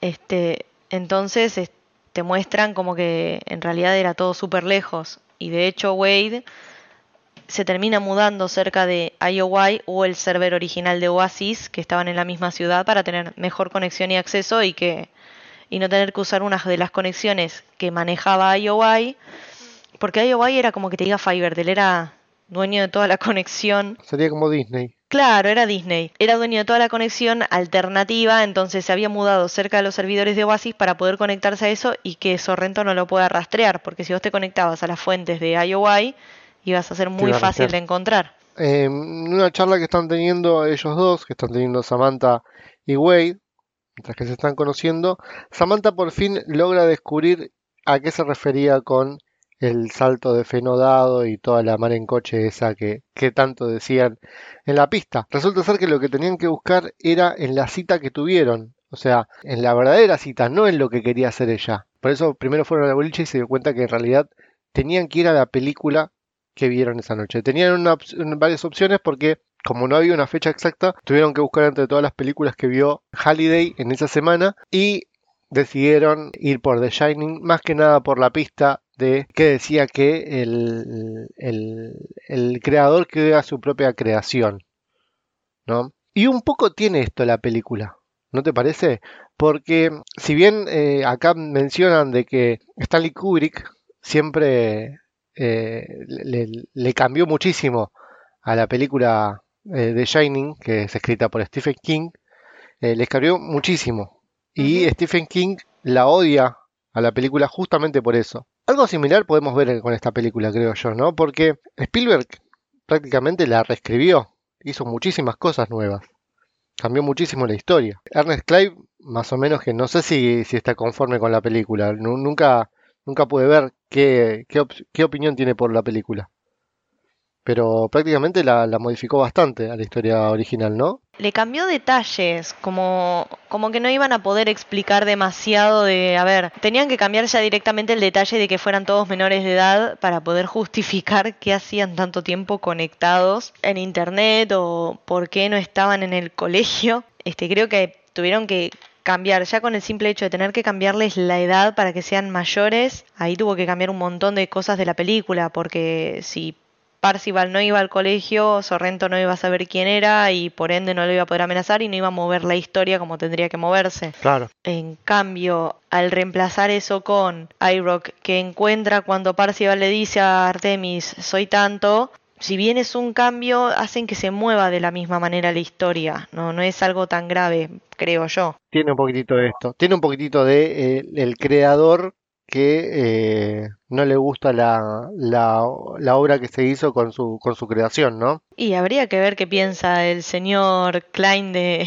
de la película, en realidad. No lo sabemos. Bueno, deciden ir por la película The Shining, en la cual, bueno, se meten dentro de un cine y cuando entran al cine y veo que está el mismo escenario, pero el mismo escenario del resplandor, la verdad, eh, te juro que mm, por una cuestión de respeto hacia las demás personas que estaban en el cine no me puse en pija a gritar ahí adelante de todos, porque me encantó, no me lo veía venir, no lo esperaba, no, obviamente no sabía, yo no sabía lo que estaba yendo a ver, ¿eh? Yo entré al cine a ver esa película porque era la que estaba ahí, no, es que había visto el tráiler ni nada. Y cuando vi que estaban haciendo mención al resplandor, yo no, eh, quedé, ya está, podía terminar la película ahí que me iba a encantar. Me iba a encantar. Los escen- el escenario del resplandor es buenísimo, la verdad. Cómo recrearon todo el hotel es hermoso. La verdad que sí. Lástima que en la en el libro no aparece tal cosa. Lástima que en el libro no aparece nada de esto, ¿no? No, en el libro nada de esto aparece. La llave de Jade la encuentran en un planeta que se llama Zork. que es- Como es- lo que hizo, como lo que dice es, eh, Pinky todo el tiempo. No, Zork es Z-O-R-K, que es un Ah, juego en el que vos entrás en una casa y tenés que ordenar los trofeos de esa casa. Qué lindo. A mí que me gusta ordenar mucho, creo yo que hubiese hecho muy bien el De- desafío ese. De hecho, Parcival pierde mucho tiempo con la con el acertijo Porque es muy desordenado. porque no, porque lo asocia al capitán, no me acuerdo cuánto, que es eh, como todo yankee hacen una marca de cereales de el capitán no sé qué, que el dibujo es un capitán y claramente tiene un silbato que venía en la venía en la caja de los cereales como en los buenos momentos de Kellogg's que te daba juguetes en las cajas de cereales. Y el dato de color con eso era que alguien había descubierto que ese silbato servía para hackear líneas telefónicas. No me preguntes cómo, porque yo decía, Ay, ¿cómo, ay. ¿qué tiene que ver un silbato de plástico con todo esto? Ahí le pegó la droga. Claro, ahí pegó fuerte la droga. En el juego este, y para poder coincidir con el acertijo, vos tenías que ordenar todos los trofeos de esa casa, hacer sonar el silbato y te iba a aparecer la llave de Jade, en teoría. Ok. Lo que le pasaba a Parcival es que cuando encuentra el silbato, antes de ordenar los trofeos, hacías- lo hacía sonar pero no sonaba. Y recién sonó cuando pudo ordenar todo. Consigue la llave de Jade, pasa a la segunda puerta, que le hacía mm, este, más o menos lo mismo, repetir unas escenas de, de películas, este, pasar un juego. Cuando termina eso, no solo le da más créditos, más puntaje y lo hace subir más de nivel, sino que aparte le ofrecía como un artefacto. Los artefactos eran ítems que vos no podés comprar, pero que los conseguís matando a algún jefe del juego o cumpliendo alguna misión. Él lo que busca acá es quedarse con una nave de Spider-Man. ¿Una nave de Spider-Man? ¿En serio? Sí, de Spider-Man o algo así, es la versión japonesa de Spider-Man. Mirá. Que bueno, Spider-Man en la versión japonesa tiene una nave que le responde. Bueno, consigue la llave, pasa la puerta, se va y le dan la, la respuesta para la llave de cristal que es la última. Claramente ahí ya Artemis y H la tenían, él le pasa el dato eh, de dónde ir a Daito y a Yoto. Ok, acá bueno, están dentro de la, de la película de Shining, eh, tienen un contador, que serían las hojas que está de la máquina de escribir, y no saben bien qué es lo que tienen que encontrar, no saben en dónde es. Pero bueno, la idea de meter de Shining está buenísima, pero hicieron todo, solamente todo eso para que, porque no era muy difícil, solamente tenían que pasar por el, por el, por el lugar de baile y listo. O sea, no es que tenían que hacer mucha, mucha cosa, buscar pistas ahí adentro, abrir puertas, seguir un camino. Fue todo más que nada para mostrar el, escenario de Shining. Creo yo que fue un, un homenaje que le hizo Steven Spielberg a, su, a su colega. Y bueno, llegan al, lugar de baile, al ballroom, y ahí había unos, unos zombies que estaban bailando y en el centro estaba Kira que estaba bailando con los zombies. Esto es, eh, digamos, también una referencia al primer juego que diseñó, que diseñó Halliday, que era de zombies. Y la idea era que puedan llegar a Kira y, le den el beso ese a Kira que no, que no le, que no le pudieron dar. La primera en intentarlo, la primera y la única en intentarlo es Artemis, quien en el momento de saltar hacia uno de los zombies, eh, los demás son expulsados del cine.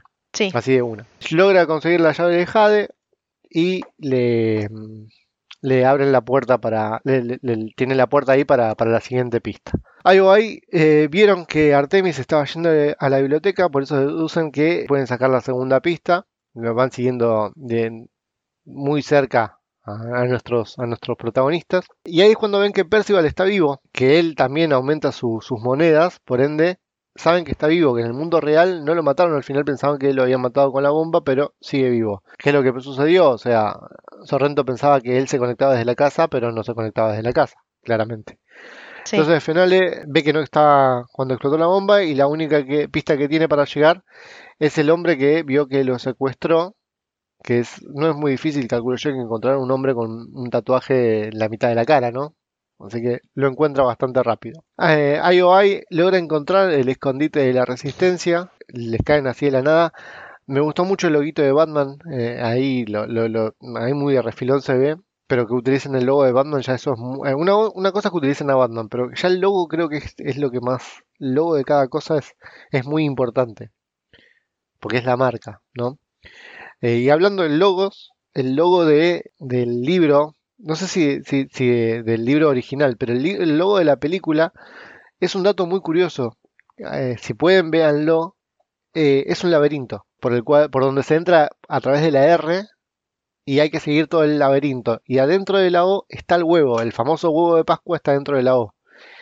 Creo yo que es un dato buenísimo. El que hizo el logo se merece un premio por hacer ese logo, porque es genial. Es muy bueno ese logo. Ahora, le- ahora lo que hace Samantha es salvarle la vida a Wade, lo mete dentro de una alcantarilla, dentro de un, de un no sé qué cosa para que se escape, se escapa y Samantha se entrega para eh, distraer a los de a los de IOI. Sí. Wade en el, en el callejón eh, lo vuelven a secuestrar, increíblemente. eh, es el pibe más secuestrado del, del universo. Y quien lo secuestra se hace llamar como Helen y ahí se da cuenta que H eh, en realidad se llama Helen, es una mujer. Y también está Daito, que también los ayuda demostrando sus, sus dotes de artes marciales destruyendo un dron.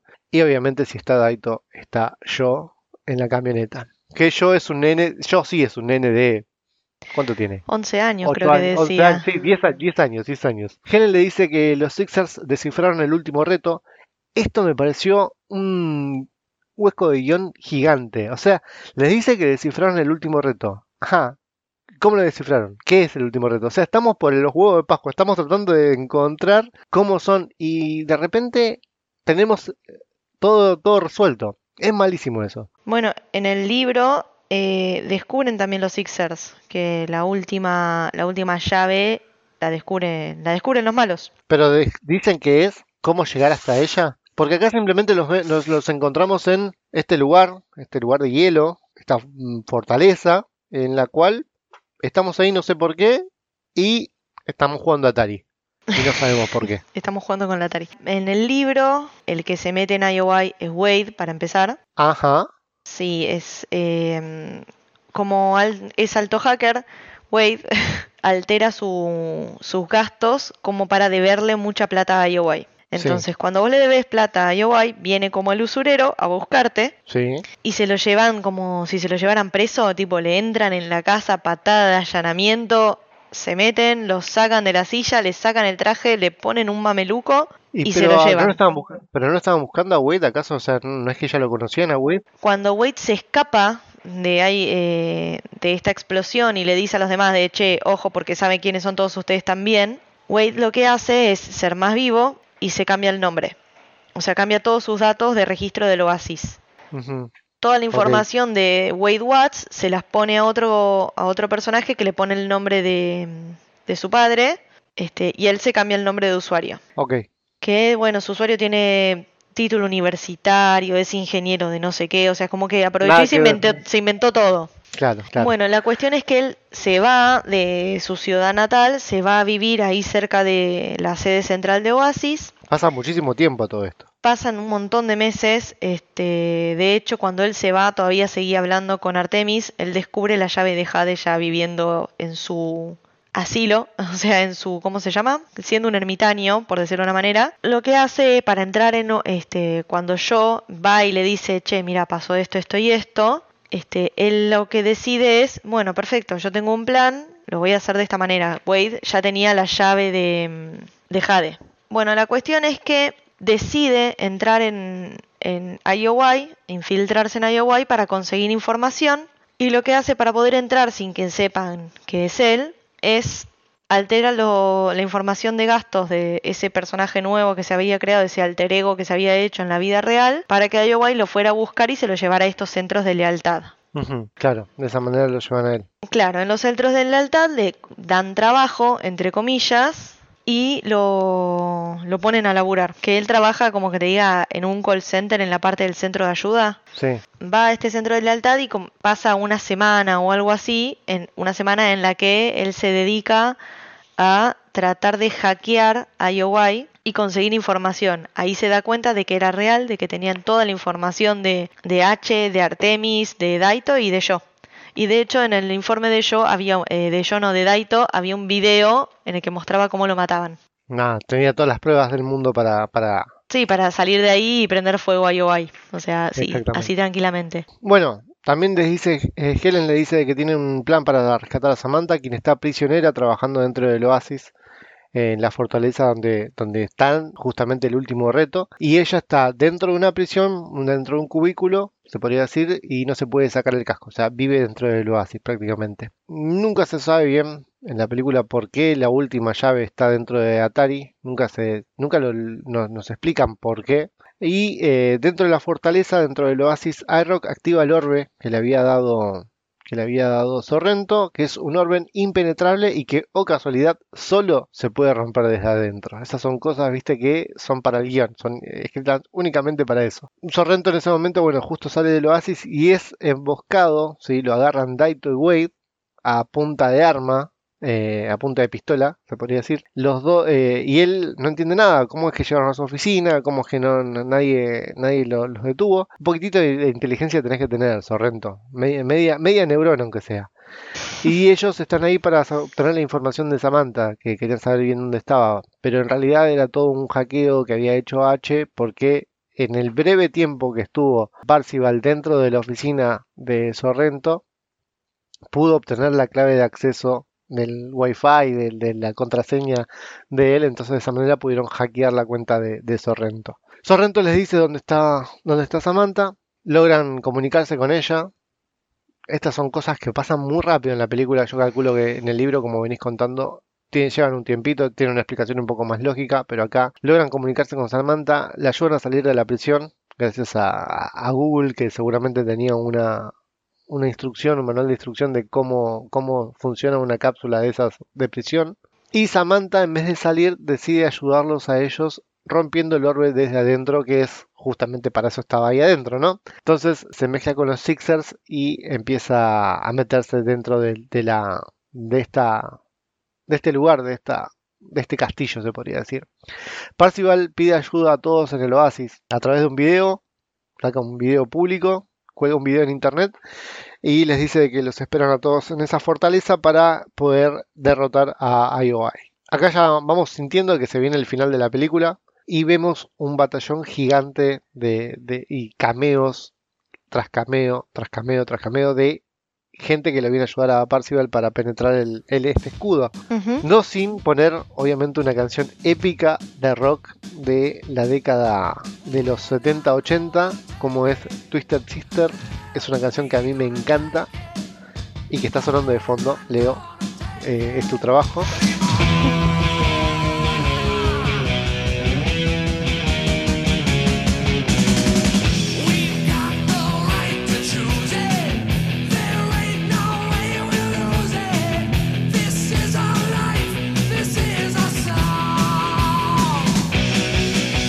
Me encanta esta canción y me encanta cómo queda con toda la pelea final. Eh, Artemis desde adentro logra, logra desactivar el orbe y eh, de esa manera pueden penetrar en, la, en esta fortaleza. Hay una recontra pelea que la verdad es, es un lujo. Acá es cuando aparece este, este Chucky, que es un arma, es un arma letal, es un arma de grado, creo que dicen nivel 5, nivel 1000, no sé, que, es, es la más destructiva de todas, ¿no? Sí, como que todos le tenían miedo a Chucky. Sí, sí, sí. Hay, hay muchas peleas por todos lados, la verdad. eh, describir esta pelea es, es imposible. Mírenla, porque la verdad es buenísimo. Yo no sé cómo la habrán hecho para describirla en el, en el libro. No sé si se puede escribir una pelea así.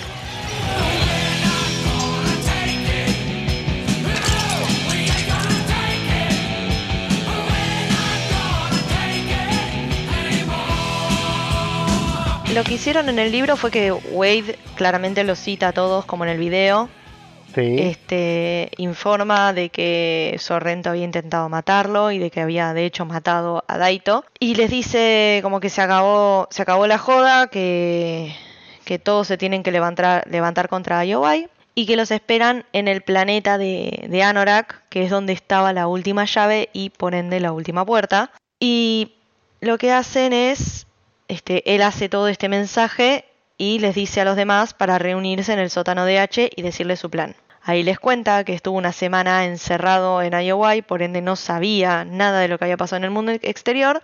Le blanquean que IOI había encontrado la donde estaba la última llave, pero que no estaban pudiendo descifrarlo. Y mm, les avisan que Sorrento tenía la llave ya.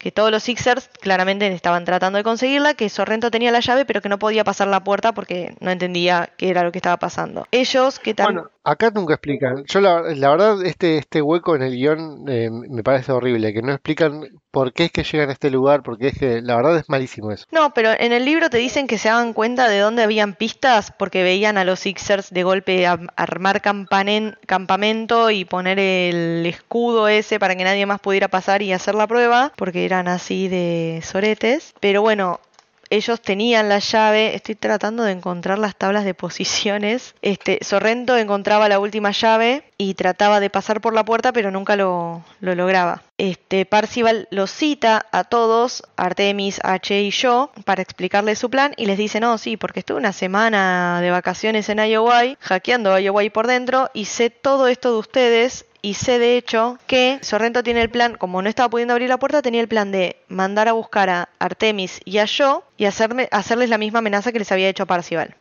Entonces él agarra y les dice, eh, salgan de sus casas, no me importa a dónde vayan, pero no pueden estar ahí. Y les dice que el plan de él era que se conectaran todos, citar a toda la gente de Oasis y claramente derribar esa barrera, entrar en la, mm, en la casa de Anorak y conseguir la última puerta. Es muy distinto al libro, pero a la vez es, es tan parecido que No, creo sí, que yo se puede explicar muchísimas cosas más, obviamente, en el libro.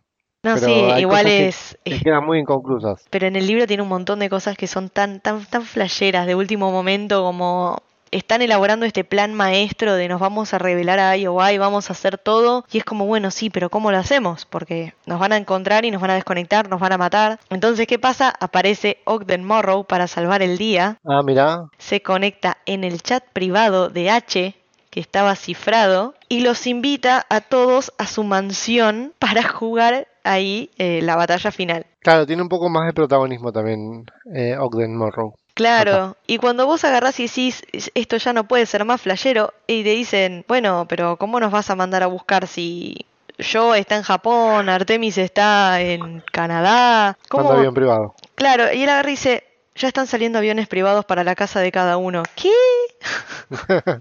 What? Claro, después no, te das no cuenta- traigan, no le traigan ropa que le compramos toda la ropa que ustedes quieran acá. Claro, Claro. después te das cuenta de que, claro, el, el tipo era el dueño de, de uno de los juegos más importantes de la historia y podía hacer lo que se le cantara. O sea, movía el dedito y mandaba un avión a Japón. O sea, no le importaba nada. Era, era como Jorge Riot prácticamente. Claro, Jorge, era Jorge Río. Este, bueno, los manda a buscar y le dice a H este, que tenía entendido que él estaba más cerca de Parcival, entonces no iba a mandar a buscar un avión a uno y al otro porque era como al repedo. Entonces le dice, bueno, si no me, si me haces el favor, búscalo vos a Parcival y yo les mando a buscar una, los mando a buscar en un avión. Claramente Parcival, el primero que conoce es a H, no conoce nunca a Artemis en persona hasta el final del libro, nunca le ve la cara a ella, y te dicen que H, claramente en, en realidad se llama Ellen, y que vivía en un tráiler porque este, su madre le había echado de casa por ser, eh, eh, no me acuerdo si era bisexual u homosexual, pero como que H le dice, mira,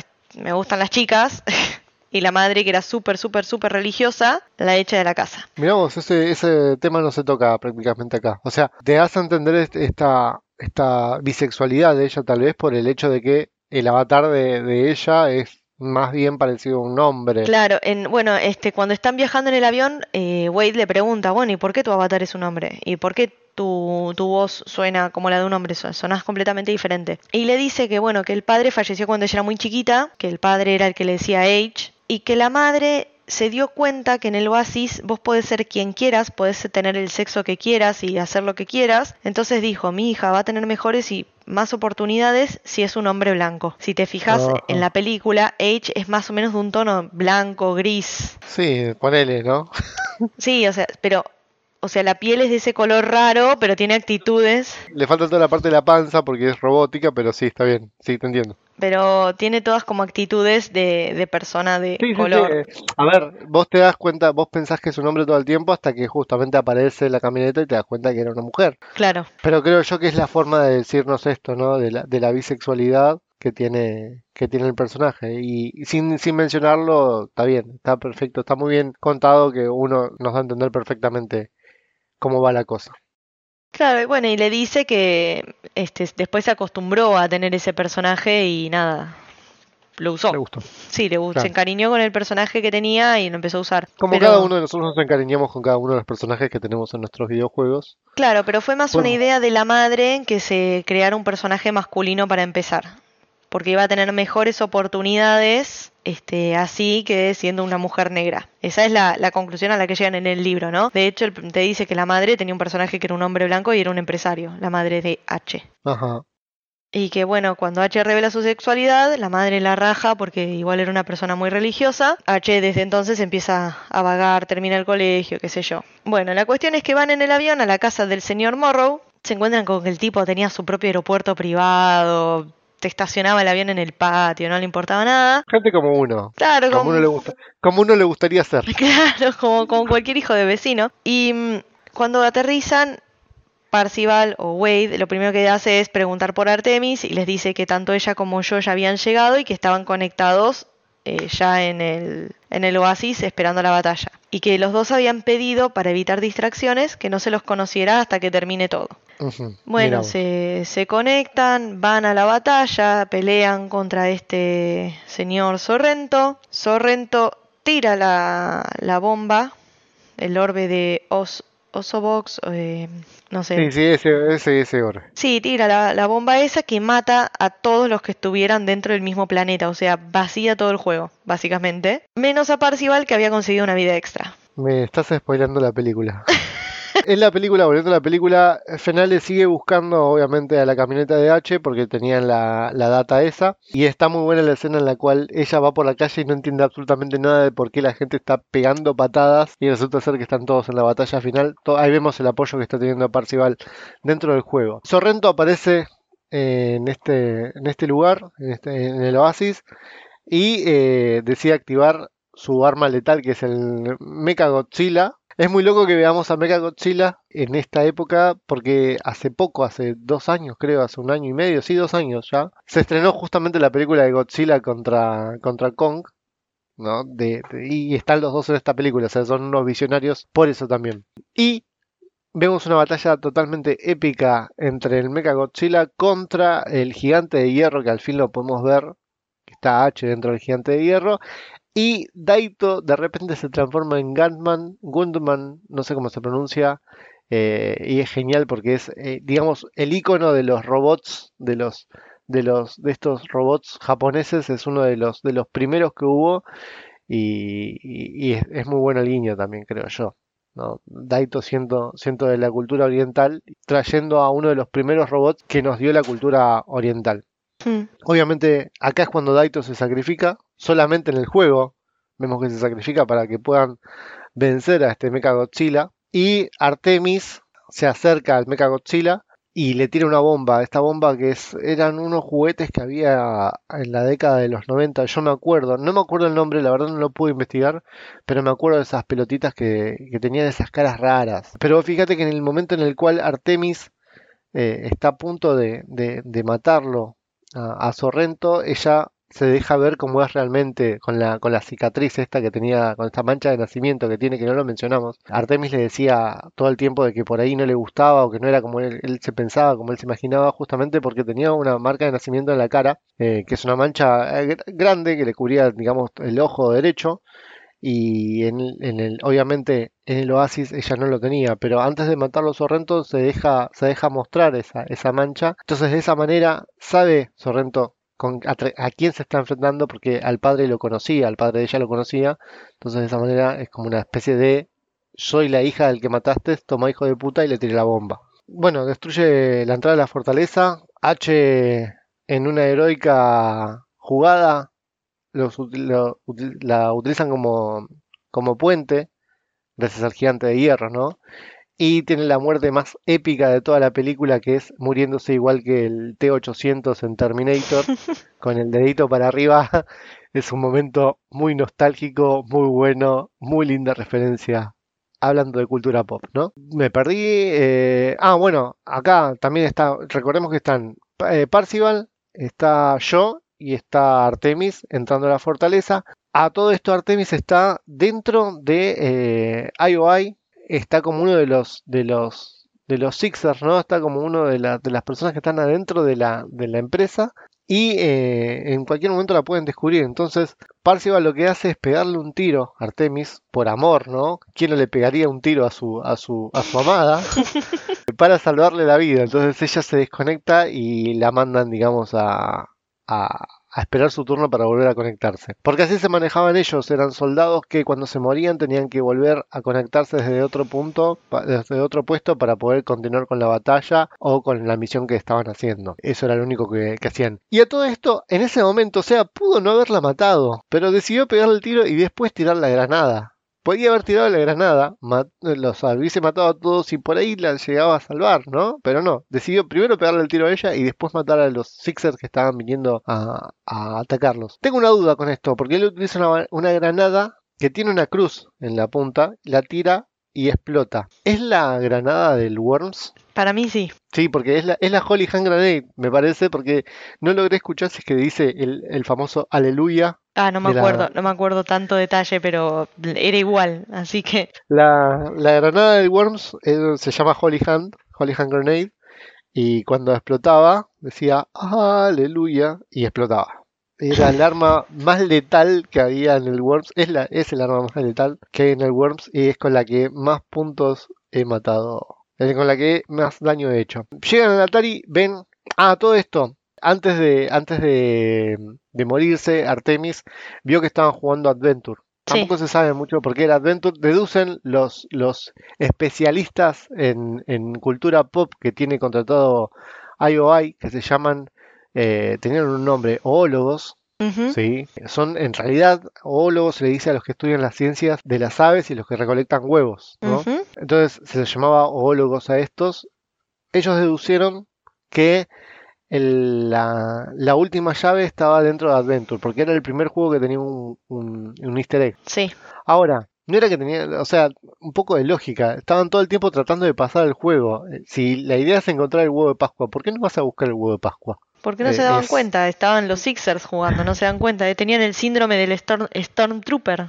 Claro, claro, seguramente. Cuando justo llegan a Parcival y yo a donde estaba el Atari, en el medio del hielo, en el medio de la nada, no podían, era ese Atari nada más, no podía ser otro Atari. Ven que el Sixer que estaba jugando lo pasa, pero igualmente muere. Ujú, Parcival ahí es donde entiende que el juego no hay que ganarlo, sino que hay que encontrar el easter egg. Se pone a jugarlo, obviamente, y en eso llega Sorrento con iRock, que iRock no había muerto, simplemente eh, Daito, eh, perdón, yo le había cortado la mano con un cuchillo, que se lo había tirado. Lo tienen a yo como, como rehén, y Sorrento le da la última oportunidad de rendirse a Parcival.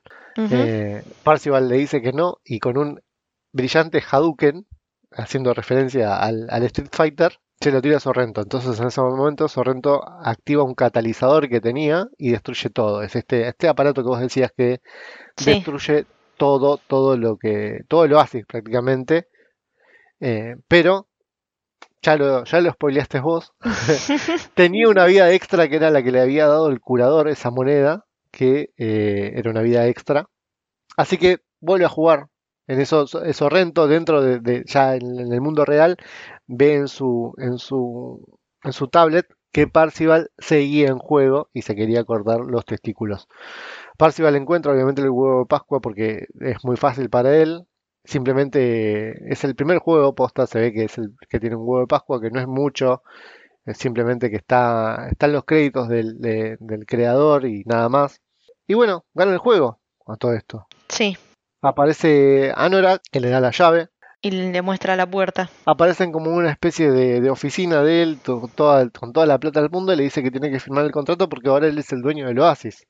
Y ahí, ahí él se da cuenta que no, no, no es tan así, que si es que él lo firma, caería en el mismo error que cometió eh, Halliday, cuando gracias a firmar un contrato, él perdió a su amigo, perdió a su, a su socio, a su amigo, a su hermano prácticamente, porque a él, a Morrow, lo quería mucho y gracias a todo esto, bueno, no se, se- disolvieron. Entonces, él entiende prácticamente que, que- si es que hace eso estaría cometiendo el mismo error que él. Halliday, Anorak, perdón, se da cuenta de esto y le dice que es verdad, que, que estaba bien, esto era una prueba, y aparecen de repente en, una, en su habitación, en la habitación de él cuando era un niño. A todo esto, lo que sucede en el mundo real, Sonale los está siguiendo en la camioneta, hay una excelente pelea también ahí en el mundo real, con una destreza que vemos de, de, de Daito, eh, de de- usando todas sus, sus habilidades japonesas. A todo esto está colgado, eh, está colgado Parcival, y logran llegar, el- el Sorrento los empieza a seguir también, ¿no? Sí, Y en el momento que Sorrento abre la, la puerta para a punto de, de matarlo, veo que ya está, ya él ya había ganado el juego del huevo de Pascua, pero no le pega un tiro, o sea, lo, lo tiene ahí, lo puede matar, pero no lo mata. ¿Por qué no lo mata? ¿Porque es una película, porque es una película familiar? no, Porque lo tiene lo puede matar. Pero si ya está, ya está hasta las manos, ya, se- ya, ya tiene todo, todo en contra. Lo que por tanto peleó no, no lo va a poder tener. Yo le hubiese pegado el tiro. Bueno, pero es Ya una está, película listo. para toda la familia, no puede. Yo le hubiese pegado el tiro. Volviendo al cuarto de la infancia de Halliday, obviamente hay muchísimas referencias a la cultura pop dentro. Halliday le, le explica qué es para él el oasis, cómo surgió el oasis, lo importante que es en realidad este tema de la, de la amistad, de, la, de no dejar de lado a, sus amistades. Da un discurso bastante que no, no soy muy fanático yo, para el que me conoce, sabe que no me gustan estos momentos emotivos de las películas, me aburren muchísimo. Pero me gusta al final cuando él pasa a través de la puerta, que le dice gracias por jugar mi juego, que es una referencia muy linda al Mario Bros. De Nintendo 64 del año 96, que al final de los créditos, Mario dice Thank you so much for to playing my game. Esa es una referencia clara al Mario Bros. del 96. Bueno, volvemos al, al mundo real. Obviamente Sorrento llega a la policía, lo arrestan porque tienen pruebas suficientes porque estaba haciendo las cosas muy mal. Tenía una, tenían la declaración de él de, de que estaba, de que quería manipular el juego, de que, de todas las cosas malas que había hecho. Y, y acá por primera vez eh, dentro del mundo real aparece Morrow. Vos me habías dicho que ya había aparecido un par de veces antes. Sí. Pero acá lo vemos por primera vez. Para nosotros estaba desaparecido. Claro, o sea, en el libro te van contando como que da entrevistas y la la la, como que no, no se conectaba tanto el juego, salvo en su cumpleaños para esta fiesta, y como que vuelve a aparecer en, eh, con todo el, en todo el contexto de la competencia. Bueno, en el libro, cuando pasa eso de que este, Sorrento activa el catalizador y vuela todo, Parcival tenía esta vida extra que la había conseguido jugando Pac-Man, creo, si no me acuerdo mal.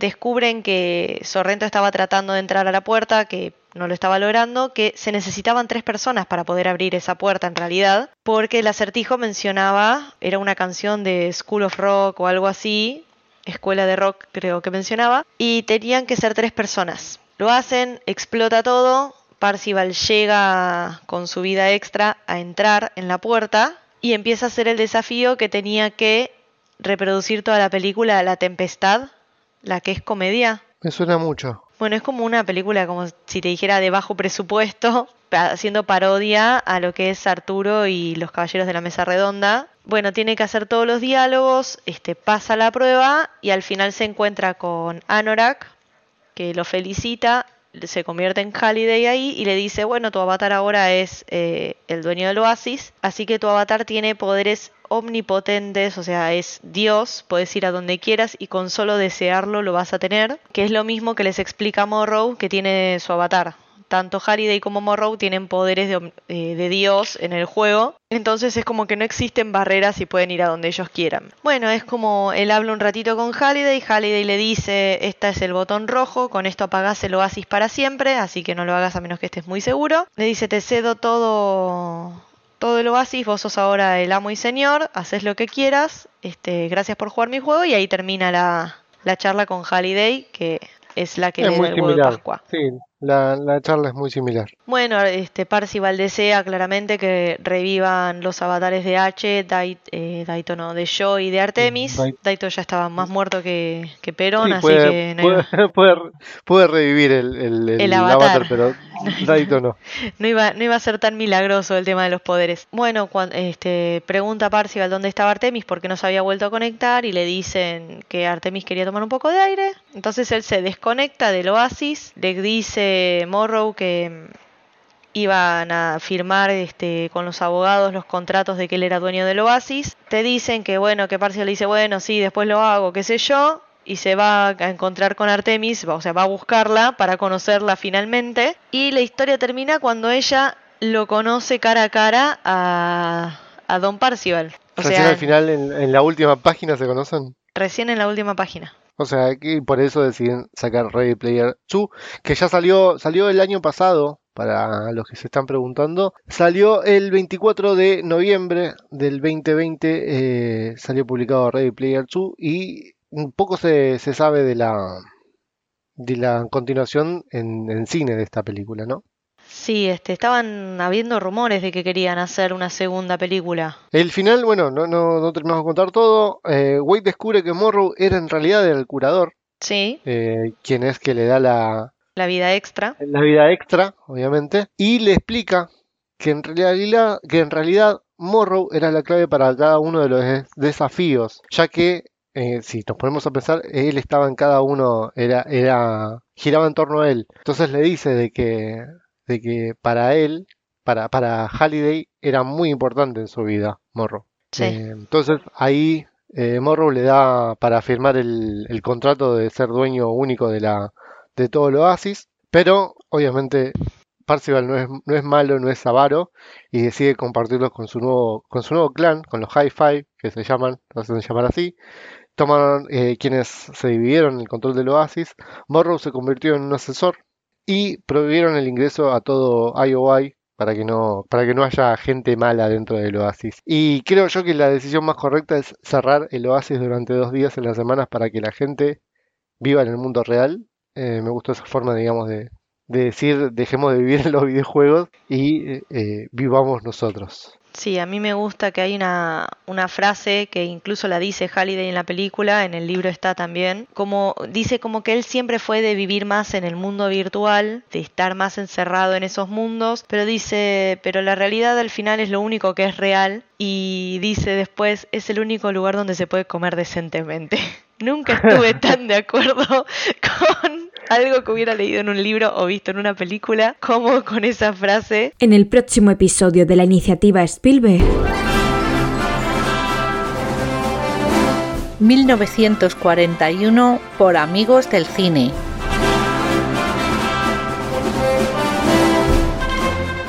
Creo yo que esto fue todo el resumen que pudimos hacer de la película. Les recordamos a todos que esto es parte de la iniciativa Spielberg. Somos 32 podcasts que nos unimos para ver, hablar y debatir y rever películas del genio del monstruo de Steven Spielberg. Hay algo que a mí me gustaría que, vieran ustedes también, que es el documental que hizo HBO de Spielberg, porque la verdad es brillante, es hermoso porque te muestran cómo trabaja él desde sus comienzos. El, el 18 de diciembre se cumple, es el cumpleaños de Spielberg y ese día vamos a... Hoy, ya está, porque se publican hoy.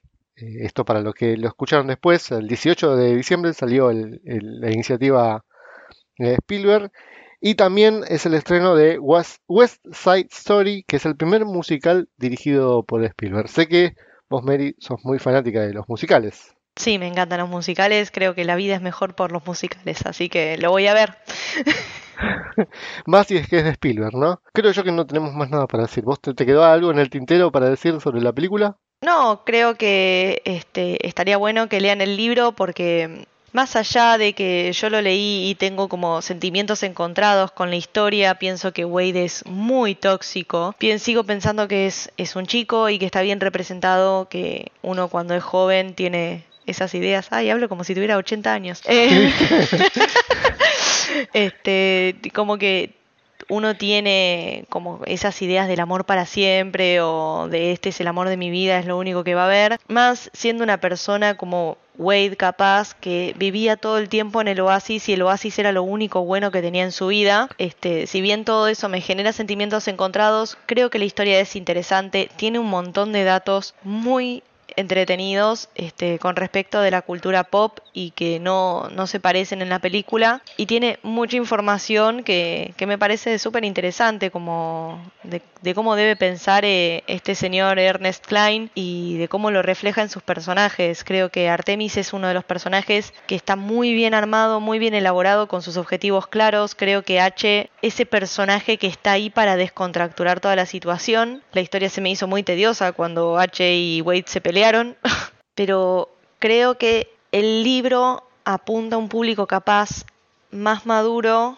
que, que la película, que la veo más como apta para todo público, para ver en familia, en el sentido de, che, te muestran que muere una persona y te lo pintan como que se suicidó cuando en realidad nada que ver, pero se agarran de que el tipo era un hikikomori, que son estos otakus súper aislados que eh, se la pasan encerrados en su casa y en sus mundos virtuales, pero tiene un, el libro tiene un montón de datos más allá de eso y de que tiene ese, esa cosa interesante que dije al principio, de que tiene notas al pie de página como las notas del autor explicando ciertos detalles. Este tiene cosas muy interesantes y creo que estaría bueno que si a alguien le gusta la lectura y le gustó la película, lo lea. Yo lo recomiendo para, para leerlo como para pasar el rato y entretenerse. Muchísimas gracias por, por acompañarnos, te agradezco muchísimo. Sabemos que, bueno, no sabemos, te estás dando a conocer hace poquitito, este tu, tu Instagram, que te podemos seguir. en- si lo querés decir vos, lo podés decir vos. Eh, sí, me pueden seguir en Instagram en arroba ciber con Y y B larga. Niña, eh, que como no me deja escribir la ñ, es Nina1. Este, o sea, es arroba ciberniña1. Eh, en mi Instagram estoy haciendo publicaciones de cine, series y libros y videojuegos, todo relacionado a la cultura pop, para más que nada para compartir estas cosas que me gustan a mí con, con la gente y, y generar una comunidad que, que sea grande y que todos podamos tener el espacio de hablar de lo que nos gusta, ¿no? Bueno, así que ya saben todos, ahora, ahora en el Instagram se ponen a seguir a, a Cyberninia. A mí ya me, ya me conocen, creo, Vamos Punky.